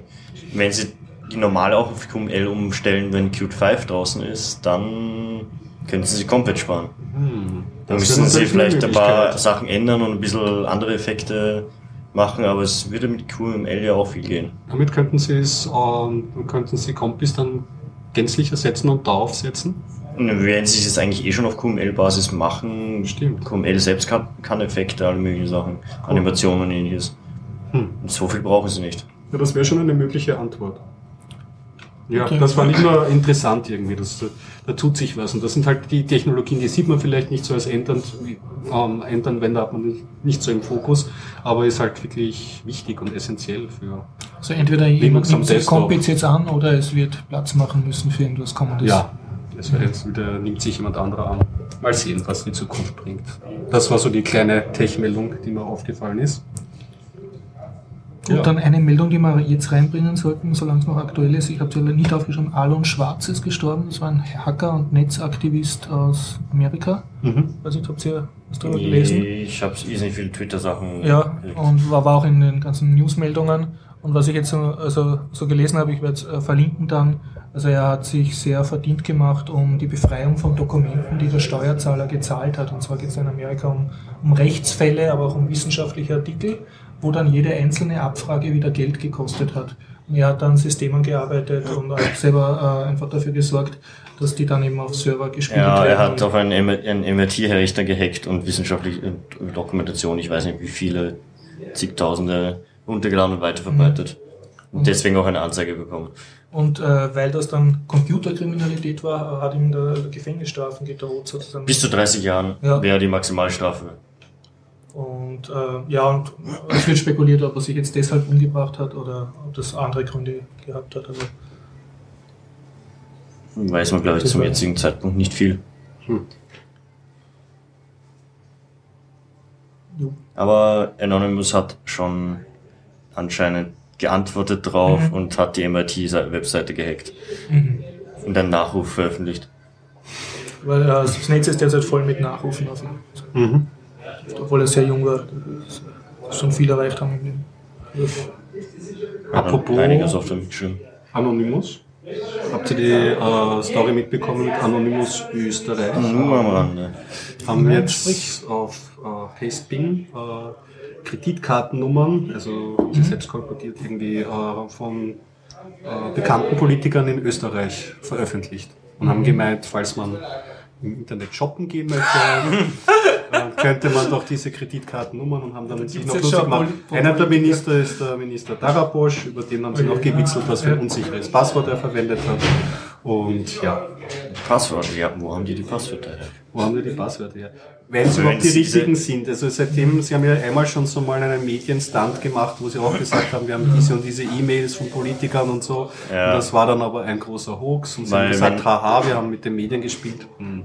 Ja, aber wenn die Pins oder die Secure-Code-Sachen von Kreditkartenanbietern Pass, also in Klartext gespeichert werden, das wäre heftig.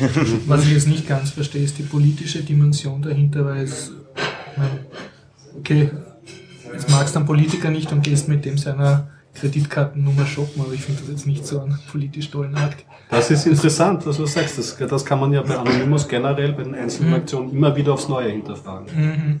Ja, das aber das halt sind jetzt irgendwie private Ich meine, wir haben jetzt nichts angestellt, außer dass sie Politiker sind. Richtig, das ist diskutierenswert. Generell, wie Anonymous ja. generell. Also ja. man weiß ja nie immer, wer dahinter steckt. Das ist eine nicht kohärente Gruppe, mhm. hat man so das Gefühl und da ist bei jeder Aktion ja neu zu hinterfragen. Mir, mir schließt das E-Mail veröffentlichen kann man mit Transparenz irgendwie ja noch äh, ja. argumentieren, aber bei Kreditkartendaten hat es ja nichts mit Transparenz zu tun. Eben. Nun gut. Ja, war halt. war halt, kann man, vielleicht, kann man vielleicht kommt die, erzählen. die politische Rechtfertigung noch und wir haben es einfach noch nicht mitgekriegt. Ja, vielleicht, vielleicht kommt da noch was. Haben wir vielleicht ein erfreuliches Thema zwischendurch? Ein erfreuliches. Ich kann, ah, ich habe doch was erlebt. Ja. Ich habe was erlebt. Ich habe ähm, letzte Woche schon erzählt, dass ich ja Pen and Paper wieder angefangen habe. Sprich, ja. In Form des satirischen Science-Fiction-Rollenspiels Paranoia. Äh, nur kurz. Hast du gesagt, der Computer hat immer recht? Oder? Ja, ja, ja. Also zu kurz erklären für die. Hörer, die das letzte Mal. ja, das Problem sitzt vor dem Monitor. Ja? Ähm, es ist ein Rollenspiel, das, aber das hast du aber offline gespielt, jetzt mit offline. Freunden, also mit echten Menschen. Also wie ich letztes Mal schon erzählt habe, Pen und Paper, ganz klassisch. Es gibt nur Zettel. Und ja, Spezialfrage, wie ist das, wenn man mehrere Menschen an einem Tisch sitzen ohne Computer? Es ist ja ein Computer da. Ja. So, so. Das regelt. Das ist ja, ja. Also, also man kann schon schnell mal E-Mail checken. Diesmal diesmal mussten wir nämlich auch noch wieder am Handy würfeln. Wir, ich war zwar vorher in einem Rollenspielgeschäft und habe mir dort extra fachmännisch einen D20-Würfel ja. ähm, bestellt. Ich würde sagen, du hast ja lauter solche Geschäfte in deiner ich Nähe. Hab, ja, ja, ich habe ja die Möglichkeit, aber fieserweise war es zwar ein 20-seitiger Würfel, aber mit nur 10 Zahlen drauf. Also jede Zahl. Das war der totale Fehl. Ich habe schon den Verdacht gehabt, die haben uns erkannt als Nicht-Rollenspieler und haben uns so einen, als Gag haben sie uns so eine lahme Rente angedreht. Ja, du hättest aber schon mit einem Taschenmesser jede zweite Fläche ritzen können. da verletzen wir uns ja noch vor Das machen wir nicht, ja genau. Also wir okay. hatten ein Handy zum Würfeln und das okay. Tablet zum Nachschlagen des Regelwerkes und Paranoia ist ein Spiel, das gibt seit den 80er Jahren. Mhm. Die Originalfassung hatte auch noch ein bisschen einen so Antikommunismus satirisch Einschlag, mhm. so dass das Grundsetting irgendwie ist, dass mhm. die äh, Kommunisten Raketen losgeschickt haben. Das ist mittlerweile ist das eigentlich mhm. nicht mehr in den neuen Regelwerken vorhanden. Prinzipiell ist so, man ist in einem totalitären Staat, geführt wird von einem Computer.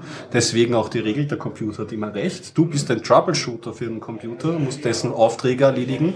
Äh, blöderweise bist du auch immer ein Verräter. Du gehörst einer Geheimgesellschaft an, die Ziele verfolgt, die dem Computerauftrag entgegengesetzt sind, beziehungsweise gegen andere Mitspieler gehen. Also die, nur du weißt dein Ziel, dein Geheimnis. Richtig, das verhandelst du dann auch mit dem Spielleiter in gewissen mhm. Situationen aus, wenn du irgendwie so linke Touren schieben mhm. möchtest. Das Witzige daran, mh, weil ich habe schon Und früher können, mal können mehrere Spieler in derselben Geheimgesellschaft sein? Also kann es ja. sein, dass du Verbündete hast? Ja. Und die kennst du wahrscheinlich auch gar nicht. Nein, nicht okay, wenn es okay, zu also so jeder gegen jeden. Und eigentlich schon. Deswegen, okay. man stirbt doch sehr leicht. Also mhm. die Waffe bekommt man zugeteilt am Anfang eines Auftrages, aber es besteht eine große Wahrscheinlichkeit, dass die Waffe einen umbringt. Mhm. Deswegen gibt es in diesem Rollenspiel auch gleich sechs Klone.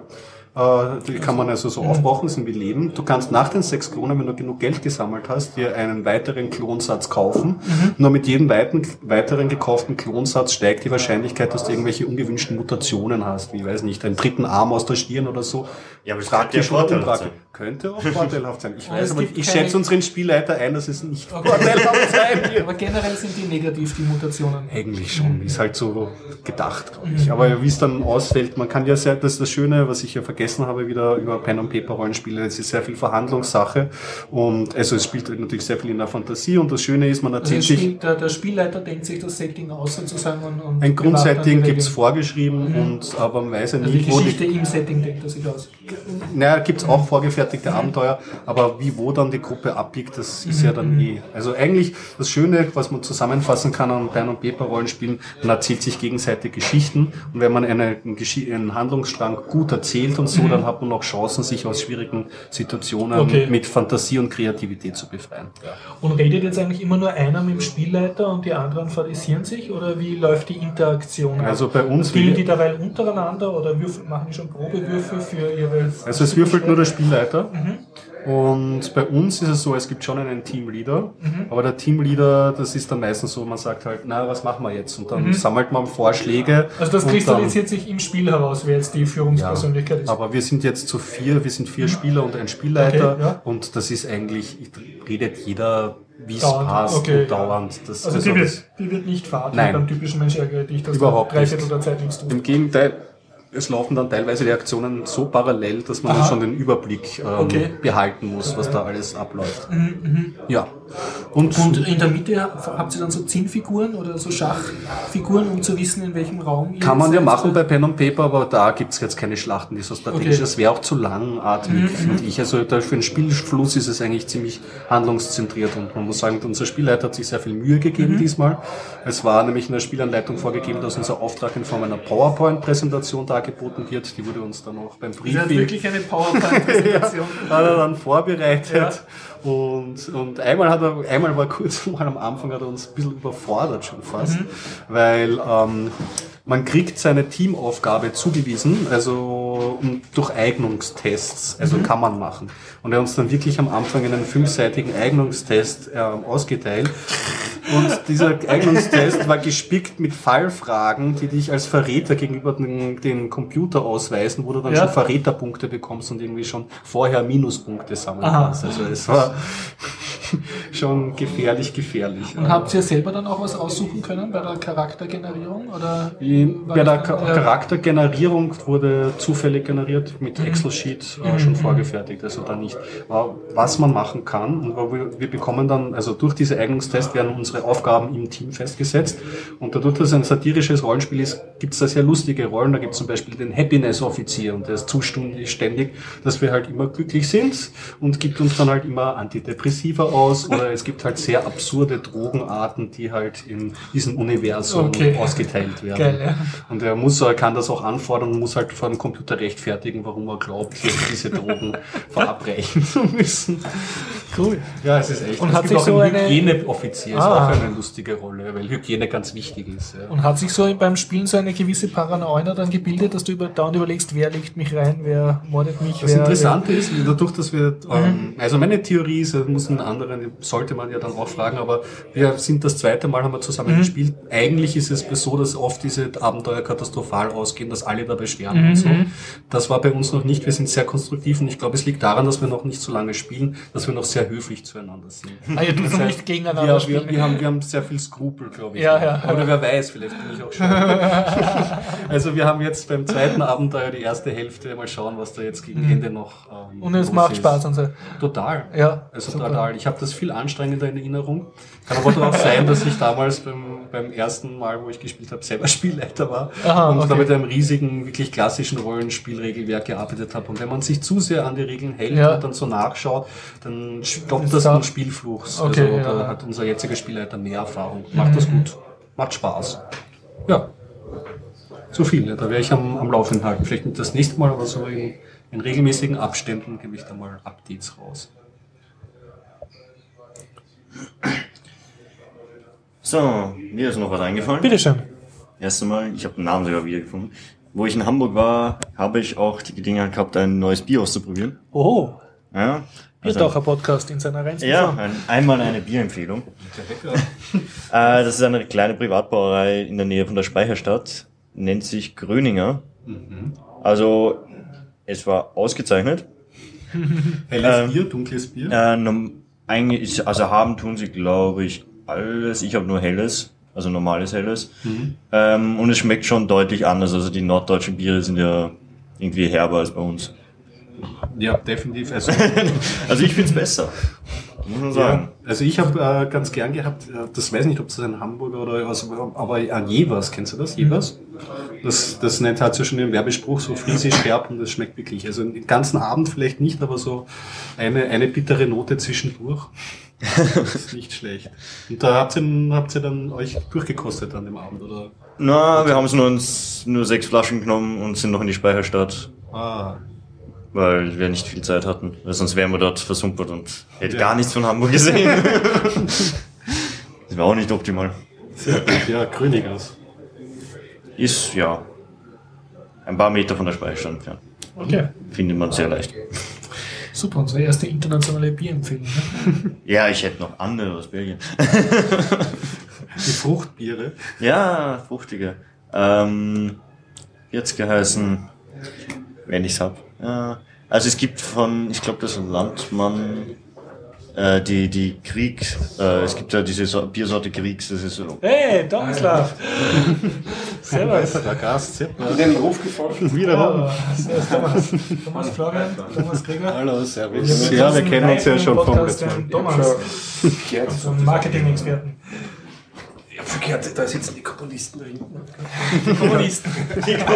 Komponieren in ihrem Podcast. Das muss der andere Tisch sein.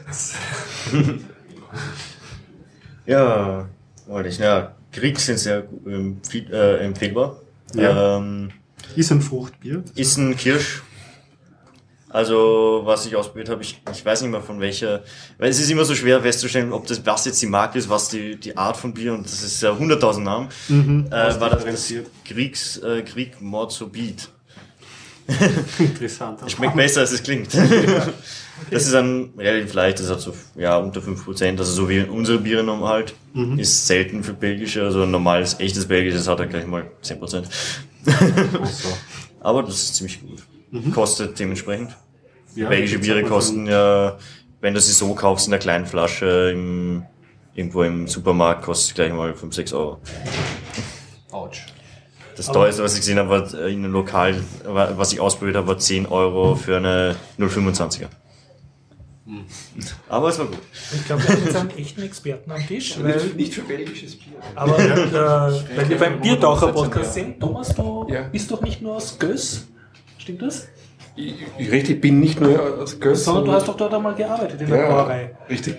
Also kannst du zum Thema empfehlenswerte Biere aus der Welt Ja. vielleicht irgendwas beisteuern? Also, naja, Gösser natürlich in erster Linie. Und ich war dort, ab so meinem äh, 16. Lebensjahr habe ich immer im Sommer dort gearbeitet. Ah, mehrmals? Eine Abfüllanlage, natürlich mehrmals, ja, im Sommer. Und man hat dort dann die Schicht begonnen um 6 in der Früh. Und halb sieben hat man sich dann das erste Bier vom Band genommen. das war dann ganz frisch. Äh, nämlich frisch, bevor es in den Pasteur reinfährt. Mhm. Ja. Und das ist schon ein ganz eigenes Geschmackserlebnis. Ja. Und das kriegen aber nur Mitarbeiter, das wird nicht irgendwie verkauft. Das nimmt man sich einfach. Dieses Prä-Pasteur-Bier meine ich. Das nimmt man sich. Ja. Weil der, der Pasteur hat ja die, die, die Funktion, dass das Bier länger äh, hält. Ja, nicht, ja. Sonst wird es ja gleich schlecht. Und vor dem Pasteur schmeckt es aber anders, sagst du. Man fühlt sich das zumindest ein. Man fühlt sich dann unglaublich cool. Wenn man mit 16 um halb sieben Früh sein erstes Bier trinkt. Das ist einfach cool. Aber das hat, hat mich geprägt. Ja. Und seitdem trinkst du immer noch. Ja. Und irgendein Spezialbier, was es nur in Göss gibt und sonst nirgends? Oder? Naja, es gibt dieses Spezial, ich meine, ich weiß nicht, ich habe das auch in Flaschen ja auch schon gesehen. Aber es ist so, wenn, letztens war ich wieder in Leoben, da bestellt man sich eben so ein Menü, heißt das. Da kriegt man mal zuerst ein kleines, normales Gösser, aber dieses Spezialbier Äh, dieser Schaum vom Spezialbier, der braucht ungefähr 10 Minuten bis Viertelstunde, bis er schön wird. Ja. Äh, das heißt, du kriegst einmal zur Überbrückung das Kleine und dann Vorbier. äh, in einer Viertelstunde kriegst du dann das äh, Krüger Spezialbier mit so einem riesen Gupf oben. Ich weiß nicht, ob man das sonst wo kriegt. Ja, das ist, glaube ich, schon relativ typisch für Leben in dem Sinn. Ja. Gepflegt, gezapft. Genau. Weil generell fällt das schon auf. In Deutschland brauchen die Biere generell, bilde ich mir zumindest ein, länger beim Ausschank oder so. Vielleicht sind die Leute nur langsamer. Ja, das habe ich mir auch schon gedacht, aber die Deu also diverse deutsche bekannte Versicherungen, es, es hängt mit einer ähm, Ausschankskultur zusammen. Das Die wollen einen schöneren Kupf, oder? Ja, richtig, das schön langsam. Ja, auch Deutschland ist halt nicht Deutschland. Ja, Ja, natürlich. Ja, die das Bierkultur in Deutschland ist ja unglaublich vielfältig. Ja, also, Ja, norddeutsche Bier hatten wir Äh, gerade vorher noch. ja na, ich war ja auch in Düsseldorf einmal eine Zeit lang und da gibt es ja diese Altbiere. Genau. Ähm, das, das kriegst du in Viertel-Liter-Gläsern ausgeschenkt. Äh, das ist dunkel. Und dann kriegst du so einen Bierdeckel und der Kellner schreibt dann immer einen Strich rauf, weil ein Viertel Liter ist ja gleich mal weg. Nicht? Und du weißt dann anhand der Striche, wie viel du da zahlen musst dann zum Schluss. Nicht zu verwechseln natürlich mit dem Kölsch. Die was auch in kleinen Gläsern. Also ich würde es gerne verwechseln, aber wenn, die prügeln dich ja, wenn du das verwechselst. Düsseldorf und Köln sind ja, das ist ja die alte Konkurrenz. Und in Bayern gibt es halt dann dieses Weißbier im Prinzip nicht. Und wir waren einmal in München von der letzten Firma aus, auch meine Kollegin, waren wir irgendwo in, äh, wie heißt denn dieser äh, Garten dort in, in, in, in München? Ja, da gibt es einen berühmten Ihr wart in einem Biergarten in. ja, Biergarten halt, ja. Und äh, sie, sie hat gemeint, sie will ein kleines Bier. Hat sie die Kellnerin en- enorm entrüstet angeschaut und gesagt, kleines wir sind in München. Ein kleines Bier ist ein halber Liter, oder? Was gibt's dort nicht? Ein kleines Bier. Ein kleines Werk ist eine halbe oder ein Drittel. Ja, naja, für- da gibt's nur Maß oder halbe. Also, Maß oder halbe. Ja. Soweit dazu. Okay, guter, guter Einstand von uns. haben wir noch, wir haben, ich, hab, ich weiß, ich habe nur viele Meldungen gesammelt. Willst du, soll ich dir eine von dir zuwerfen? Ja, oder. Indiegogo. Ja, haha. Also äh, ich werde versuchen, einen, einen Blogartikel zu schreiben, sonst fasse ich das alles zusammen. Auf jeden Fall, ich habe wieder mal eine schöne Stunde, anstatt zu arbeiten, damit verbracht, Kickstarter zu surfen und Indiegogo. Und es gibt nur viele Projekte, die mein Geld wollten, wenn ich es hätte und hergeben würde. Aha. Also, Warum gibst du es denn nicht her? weil ich es nicht habe zurzeit. Oh. Aber Ah. sonst, sonst absolut so super Projekte. Also zum Beispiel die äh, Videogame High School, das ist eine äh, Webserie mit kleinen Videos. Mhm. Kann man sich Season 1 anschauen, die sammeln derzeit für Season 2. Wollen Geld einfach, damit sie die zweite Staffel drehen. Du hast hier Talk 3D vor Ja, Linux. Torque 3D, eine 3D-Engine, die wurde geopen sourced, aber sie ist noch nicht auf Linux portiert. Und die wollen Garage Alles geben, will jetzt Geld dafür, dass sie jemanden Vollzeit anstellen, der das auf Linux portiert, Mhm. was den großen Vorteil hätte, dass man dann eine kommerzielle Spiele-Herstell-Engine hätte, die native unter Linux läuft, weil Unity, die große Spiele-Engine, mit der derzeit viele Kickstarter-Projekte auch gemacht werden, kann zwar ein fertiges Spiel nach Linux portieren, läuft aber selber nicht unter Linux. Das Aha. heißt, du brauchst dann zum Spiele entwickeln erst wieder einen Windows-PC. Okay, für die Entwicklung braucht man einen Windows-PC, Ja. aber du kriegst es dann zum Laufen. Du kriegst dann einen Export auf Linux, aber das wäre halt dann wirklich native unter Linux. Man sieht es übrigens jetzt immer öfter. Ich habe zwei, drei Spiele am Tablet, jetzt bin ich schon drüber gestolpert, die am Anfang immer dieses Unity-Label einblenden. Also man merkt, sie ist vorhanden. Ja, man merkt, sie ist vorhanden. Ja, man merkt generell, ja, wie du schon selbst gemeint Und das hast, war nur mal ganz kurz bei Kickstarter, und Kickstarter. Indiegogo-Filme. Absolut, Das ja. nächste Thema als Kickstarter ist eben die Game High School, die du gesagt Ja. hast.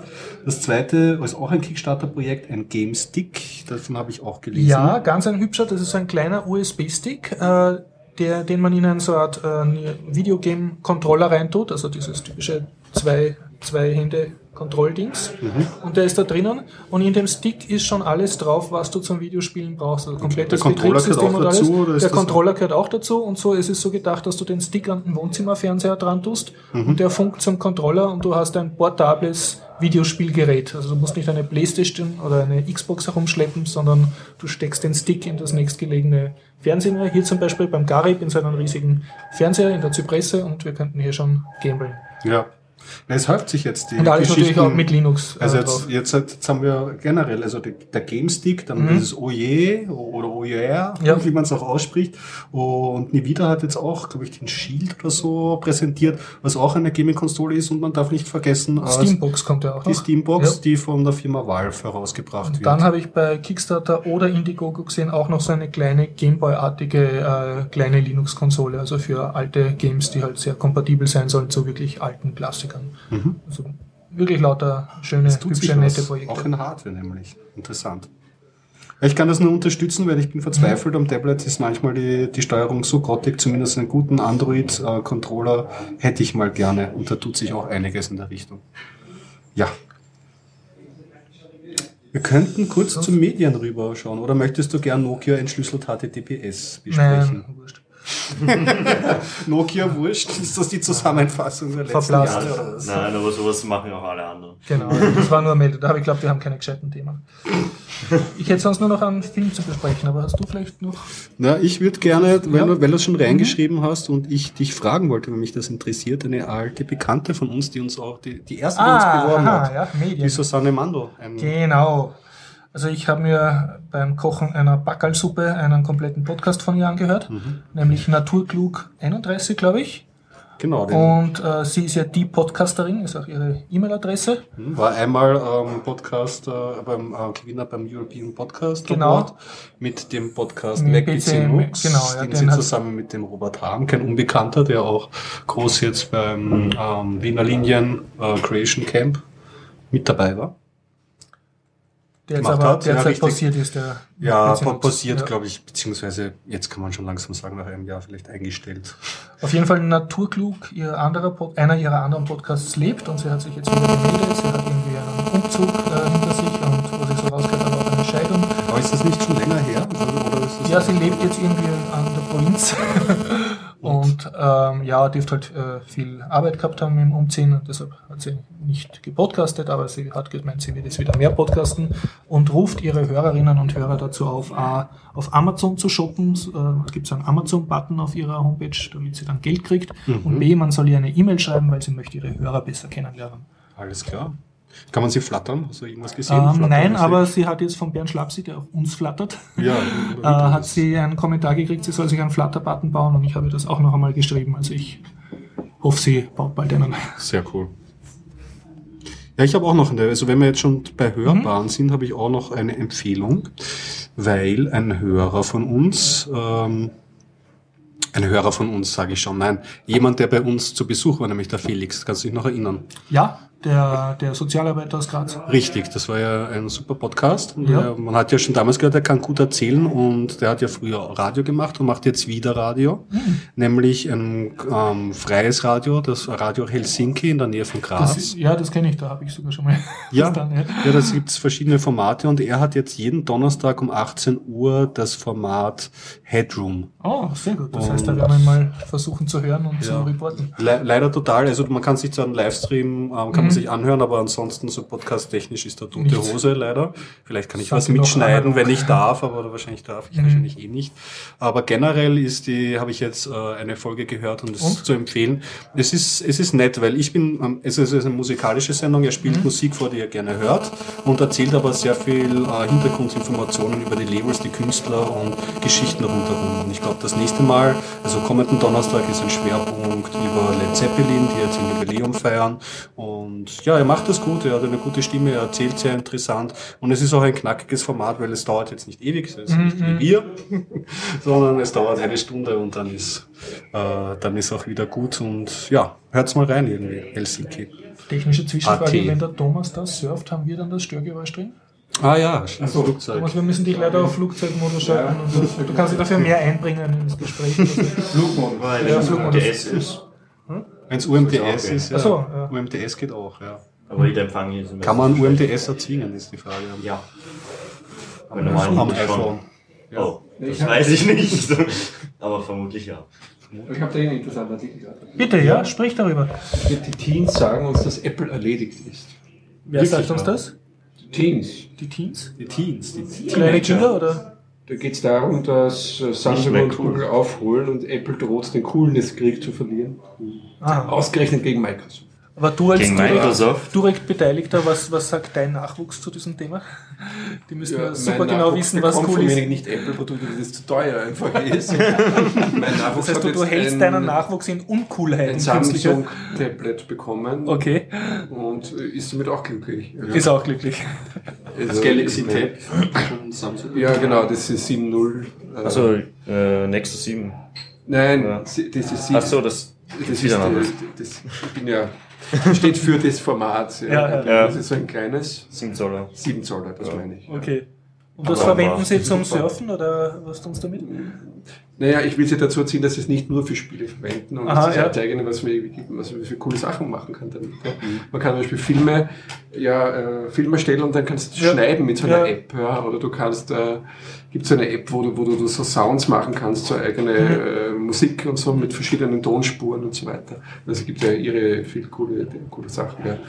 Und natürlich halt recherchieren, Wikipedia-App, bin ich total begeistert davon. Und also ich schaue halt, dass sie auch irgendwie dann checken, dass man das nicht nur für Spiele verwenden kann. Und wie man damit spielt, haben Sie schon rausgefunden, sozusagen. Ja, die sind überhaupt äh, enorm affin und so weiter. Mhm. Also die, die bedienen das schon so intuitiv und so. Wirklich- das sind halt die Digital Natives, wie es so schön heißt. Aber ich glaube schon auch, dass da Samsung, glaube ich, am Gas ist und Ja. dass natürlich durch den Tod von Steve Jobs das gar nicht so weitergehen kann. Ja, es ist schwierig zu sagen, irgendwie das Ganze. Ich meine, sie machen schon einiges. Sie haben jetzt dieses kleine iPad rausgebracht und dass sie ewig weiter wachsen können, ja, vielleicht nicht, vielleicht aber auch schon. Hardware bauen sie schöne, man muss sich da echt aussuchen. Bei Android, das, was man schon sagen kann, was jetzt auch so äh, bei dem Gespräch jetzt da gerade rausgekommen ist, mit so was für ein, was für ein Tablet von Samsung, ja, das der 7, aber ist das das Nexus 7? Nein, ist nicht das Nexus 7, ist das Format. Es ist eine ziemliche Verwirrung halt da. Und da muss Ja. halt noch ziemlich aufgeräumt werden, weil man Ja. weiß kaum, selbst wir Techniker tun uns manchmal schwer, irgendwie auf einen grünen Zweig zu kommen, was man da eigentlich für Hardware vor sich hat. Ja, vor allem mit der Nexus-Reihe macht es auch nicht leichter. Nein. Da gibt's die Motorola, die, die Samsung, dann gibt's Nexus, die können das eine oder das andere oder LG sein oder. Genau. Beziehung, ja, genau, richtig. Du hast jetzt zum Beispiel drei Nexus-Geräte gerade aktuell. Das ist das Nexus 7, das wird von Asus gebaut. Dann gibt's das äh, Nexus 10, das wird von Samsung gebaut. Und es gibt das Nexus 4, das wird von LG gebaut. Warten wir aufs Nexus, Nexus. Ja, ja, und zur perfekten Verbindung. Und jetzt soll noch ein billig Nexus kommen. Ja. Auch sind 7 Zoller weniger, aber statt 200 Dollar 150 Dollar. Ja. Was irgendwas auch nichts bringt. eigentlich. Surface Tablet von Microsoft. Ha, ach so, das- nichts, Aber die schreiben, dass es in, bei den jungen Amerikanern total in ist. Echt? Cool. Ja. Die Aktien Ja, mal schauen.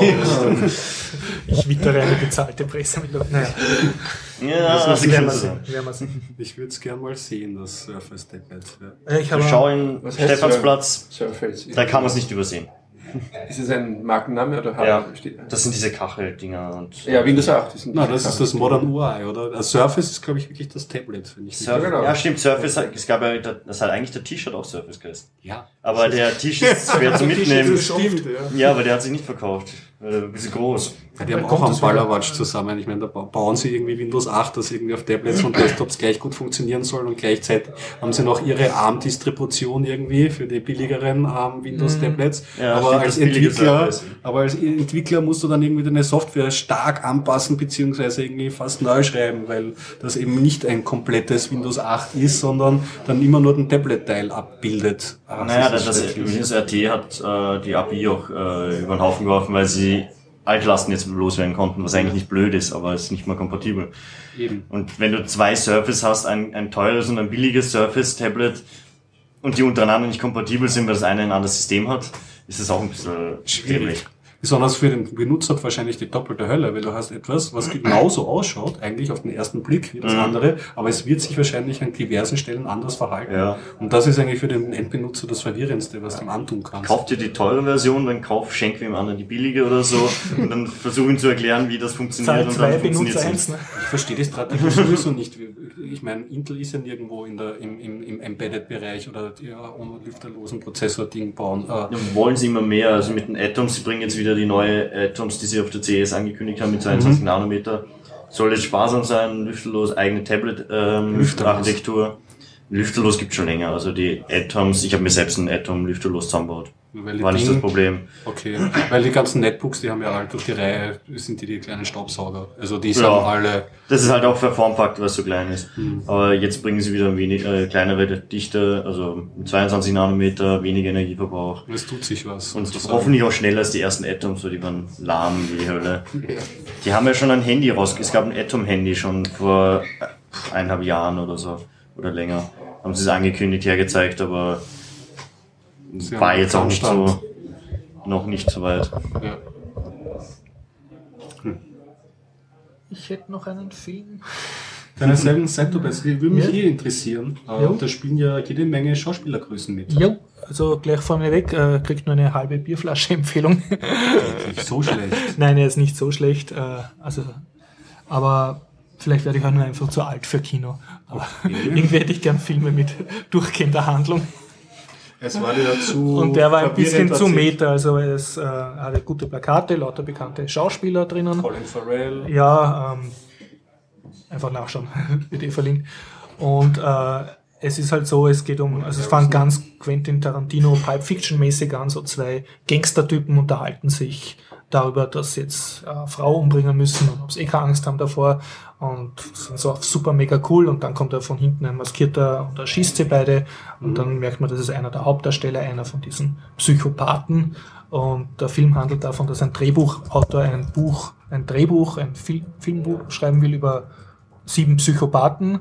Und da er zu blöd ist und zu viel sauft und keine Ideen haben, tut sich eben der, dieser maskierte Killer, der sein Freund ist, äh, dann halt macht er erst ein Inserat, dass sich lauter Psychopathen bei ihm melden sollen und dann bringt er halt Leute um und so um, dann, und, und involviert ihn aber ständig in seine Verbrechen, damit er halt mehr äh, damit bei seinem Buch was weitergeht, also lauter sehr seltsame Freundschaftsdienste und ähm, in der Mitte vom Film äh, sitzen dann alle im Auto und, und dann philosophieren sie drüber, dass in dem Film eigentlich die Frauen, die vorkommen, sofort erschossen werden und keine gescheiten Sprechrollen haben und genauso ist es dann auch. Sie machen sich ja, einfach auf das ist dann so ganz Meta, ja, und dann gibt's mehr, mehrmals so Traum- und Fantasieszenen, also wo der eine dann äh, halt sich ein Film-Shootout am Friedhof herbeifantasiert, das sieht man dann halt, aber ist halt grottenschlecht, dann sagen die anderen, na, so kannst du einen Film nicht machen und Okay. so. Dann geht's halt der Film halt weiter, damit das nicht so endet. Mhm.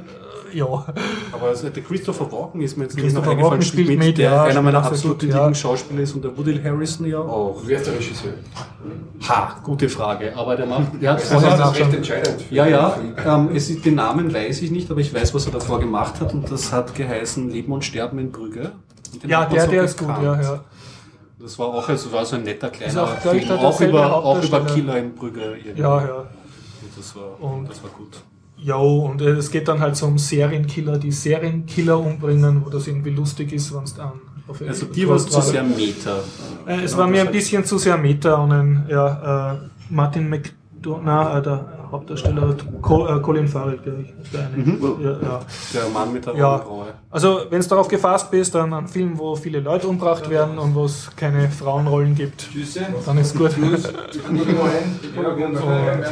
Ja, nicht, nicht schlecht das Ganze, auch sehr lustig. Ein Überbösewicht, der eigentlich die ganze Zeit nur seinen gestohlenen Hund zurückkriegen will und den einfach wirklich sehr liebt und dafür sonst eher böse ist, der spielt auch sehr gut.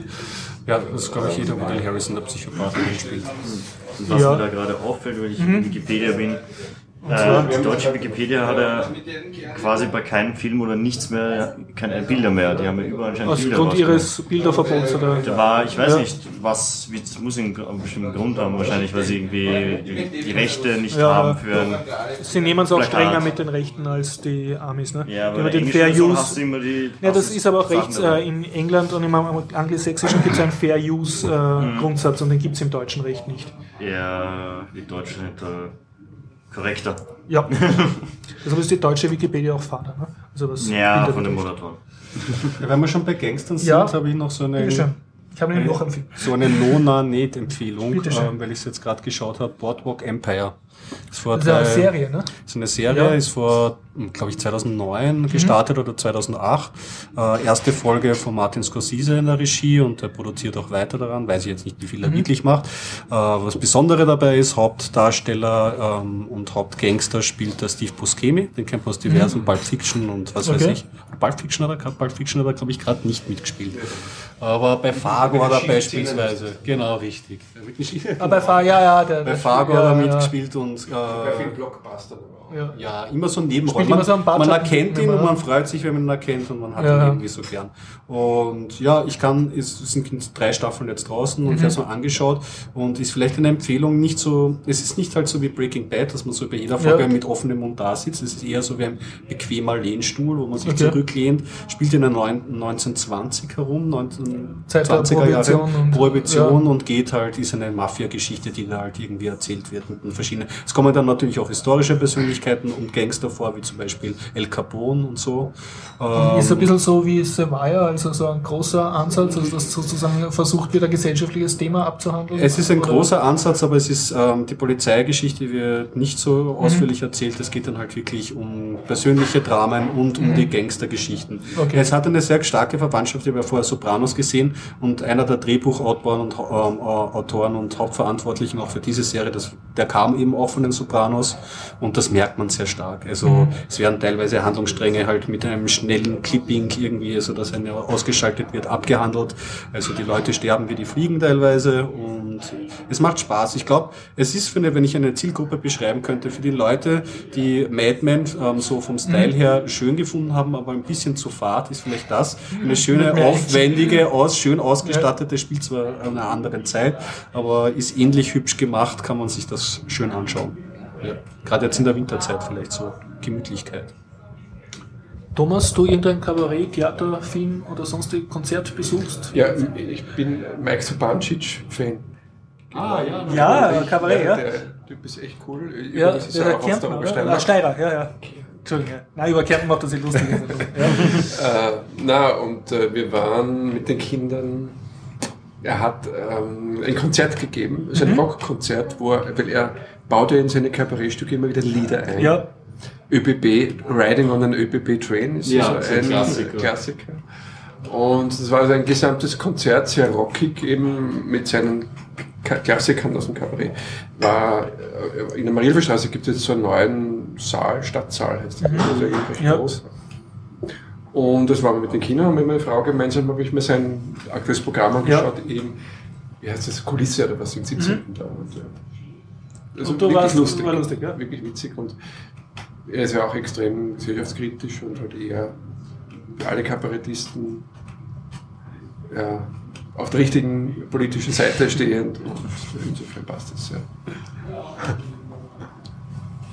Ja, wenn wir bei Politik sind, noch eine kleine Filmempfehlung auf YouTube gefunden. Also es gibt bei avas.com äh, gibt so Kampagnen und da ist eine, die heißt äh, Breaking the Taboo und wenn man da draufklickt, kann man so unterzeichnen, dass der War on Drugs also ein Fehler ist und man soll da unterzeichnen, dass, also dass die Gesetzgeber international halt nicht versuchen, den Drogenhandel zu kriminalisieren, sondern halt das versuchen sollen zu legalisieren und mit dem Geld was Gescheites machen, das derzeit in den Krieg gegen Drogen. Okay, das hast stopfen. du auf YouTube gefunden. Nein, der, das habe ich über Awards gekriegt. Von Awards kriege ich immer die Meldung, was ich täglich unterschreiben soll, um die Welt zu verbessern. Aber wenn man jetzt auf diese äh, Breaking the Taboo äh, Webseite draufklickt, sieht man einen YouTube-Film. Und da habe ich mir gedacht, okay, das wird so ein fünfminütiges Kampagnenvideo sein. Und das war aber volle 60 Minuten eine komplette Dokumentation mhm. von Morgan Freeman, den man kennt, erzählt. Mhm. Also teuer produziert. Ja. Und war sehr schön gemacht. Das sind äh, mehrere Ex-Präsidenten, also von Brasilien, eine Schweizerin, der Bill Clinton, also Leute, die, was gesagt haben, die halbwegs geschafft haben, mit ihrer intakten Integrität äh, in Pension zu gehen als Politiker.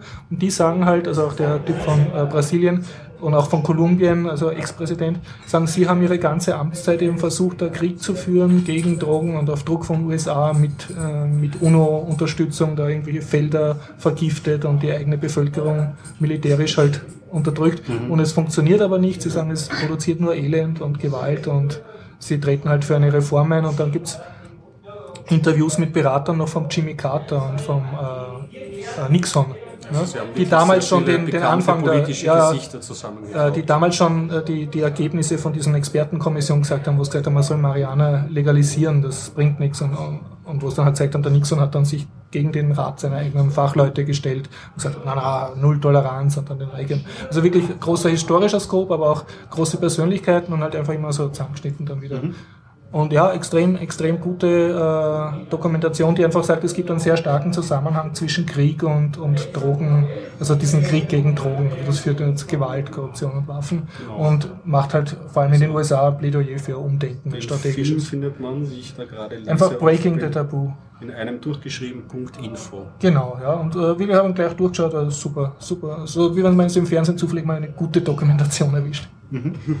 Ich muss nur die richtigen Sender reden. Ja. Ja, da fällt mir eben auch was ein dazu zum Punkt ORF, das- was ja alles für sich im Großen und Ganzen ein Trauerspiel ist. Aber ich bin letzte Woche zufällig reingerutscht in Du die? Jahreszusammenfassung Ja. von Willkommen Österreich. Und meine persönliche Meinung ist, das ist wirklich einfach sau witzig. Ja. Die Jahreszusammenfassung, Das, nein, generell. Also ich finde Stermann und Grissemann ziemlich das Beste, was der ORF Okay. momentan hat. Ich finde die einfach wirklich gut. Aber mich als, als, Ähm. als Nicht-Fernseher, als Stermann und Grissemann, die machen doch nicht das Willkommen in Österreich. Natürlich. Doch, schon? Ah, Das ist jetzt ein anderes Willkommen Österreich. Das Das ist nicht das, was ich früher gekannt habe. Nein, nein, nein. Vormittagssendung. Absichtlich so genannt. Achso, die nennen sich nur Gaudi halber so wie diese. Ja, Okay, ich brauche keinen Zweifel. Okay, kennst du dann, das? nein, da muss man kurz erklären, worum es in der Sendung geht. naja, Stermann und Grissemann. Ja, sag mal was, ja? Zwei Naja, Kabarettisten. und die laden immer zwei Studiogäste ein. Okay. Das sind meistens eh, was ich, Schauspieler oder, Mhm. oder Künstler oder so, die, die, die und, und, und treten mit ihnen in einen witzigen Dialog und, und äh, verarschen die und werden verarscht und äh, ansonsten verarschen sie alles, was man halt verarschen kann, sozusagen. Und, aber sehr witzig und dann ist dieser Sketches Hermes da und und überhaupt diese, wie heißen die, die im Rabenhof auftreten, diese Stimmen im Äh, Maschek. Ah, Maschek, ja? Die spielen mit, oder was? bei Ihnen, Unglaublich lustig. Skaya macht die Musik, glaube ich, am Anfang immer diese russische, ich weiß noch, noch, noch immer oder so. Ja, Ruskaya, genau. Ruskaya, ja. Nein, es ist wirklich ein, ein, ein, ein super Format. Sollte direkt mal fernschalten. Ja, Wahnsinn. Und Müsste man gibt ja nicht so viele ORF. vom ORF, ne? ja, du kannst da denkt man sich, okay, das sind die Gebühren, ja. Ja. Also hast du für deine Gebühren was Ähm, Gescheites gekriegt. ja da gibt es halt die Staatskünstler, das ist auch Ja, wirklich sehr gut und das, das Ja, ist dann nicht auch langsam, ne? Ja, Palf war da ist immer auch recht nett. Ja, absolut. Ja.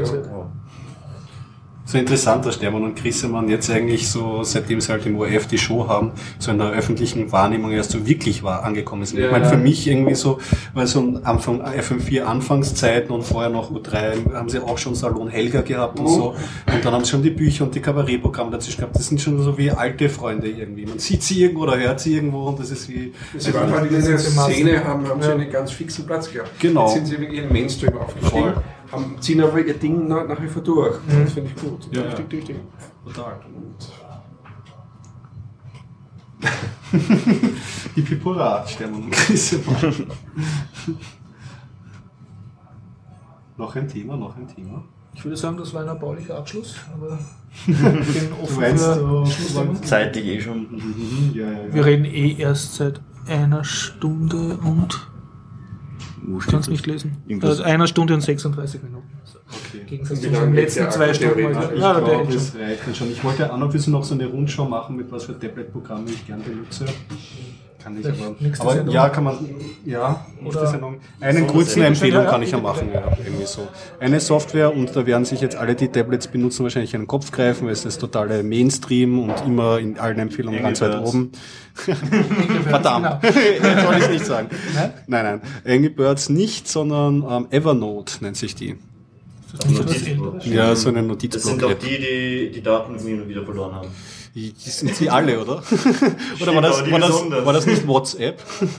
Nein, bei WhatsApp, die verlieren doch keine Daten, da kann jeder die Daten lesen. Ja, so, so läuft das bei denen. Ja, Evernote ist ein Notizblock, ähm, der darauf aufbaut, dass du im, im Web Sachen einsammeln kannst, also Webclips, ähm, dass du es im Browser als Plugin ausführen kannst, dass du irgendwie so deinen Notizblock im Webbrowser hast, auf deinem Tablet, auf deinem Phone und das synchronisiert sich alles. Und so weit, so gut. Ich meine, Notizblock-Applikationen gibt es wie Sand am Meer, die machen das relativ hübsch, man bedient es gerne. Und ich habe ja eine, ja jetzt nicht mehr geheißen, meine Leidenschaft. Ich äh, bin ein verhinderter Foodblogger und Also über Essen.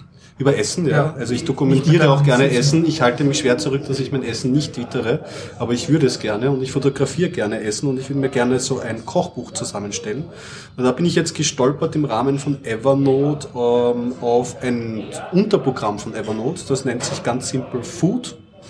Ähm, Und Foods äh, ist ein, ein Programm, wo du dein Essen fotografieren kannst. Das wird dann gleich getaggt mit, wo du es eingenommen hast, mit richtigem Datum versehen. Du kannst das Rezept hinzufügen, was gut ist, wenn ich für zum Beispiel irgendwie von ein elterliches ähm, Rezept mir mal abschreiben möchte, um es selber nachzukochen oder bei einem Da Restaurant. kannst du sehen, was andere Leute wann gegessen Ja, haben. da kannst du zum Beispiel sehen, leider, das ist schon missglückt, da habe ich versucht, den Zwiebelrostbraten zu dokumentieren.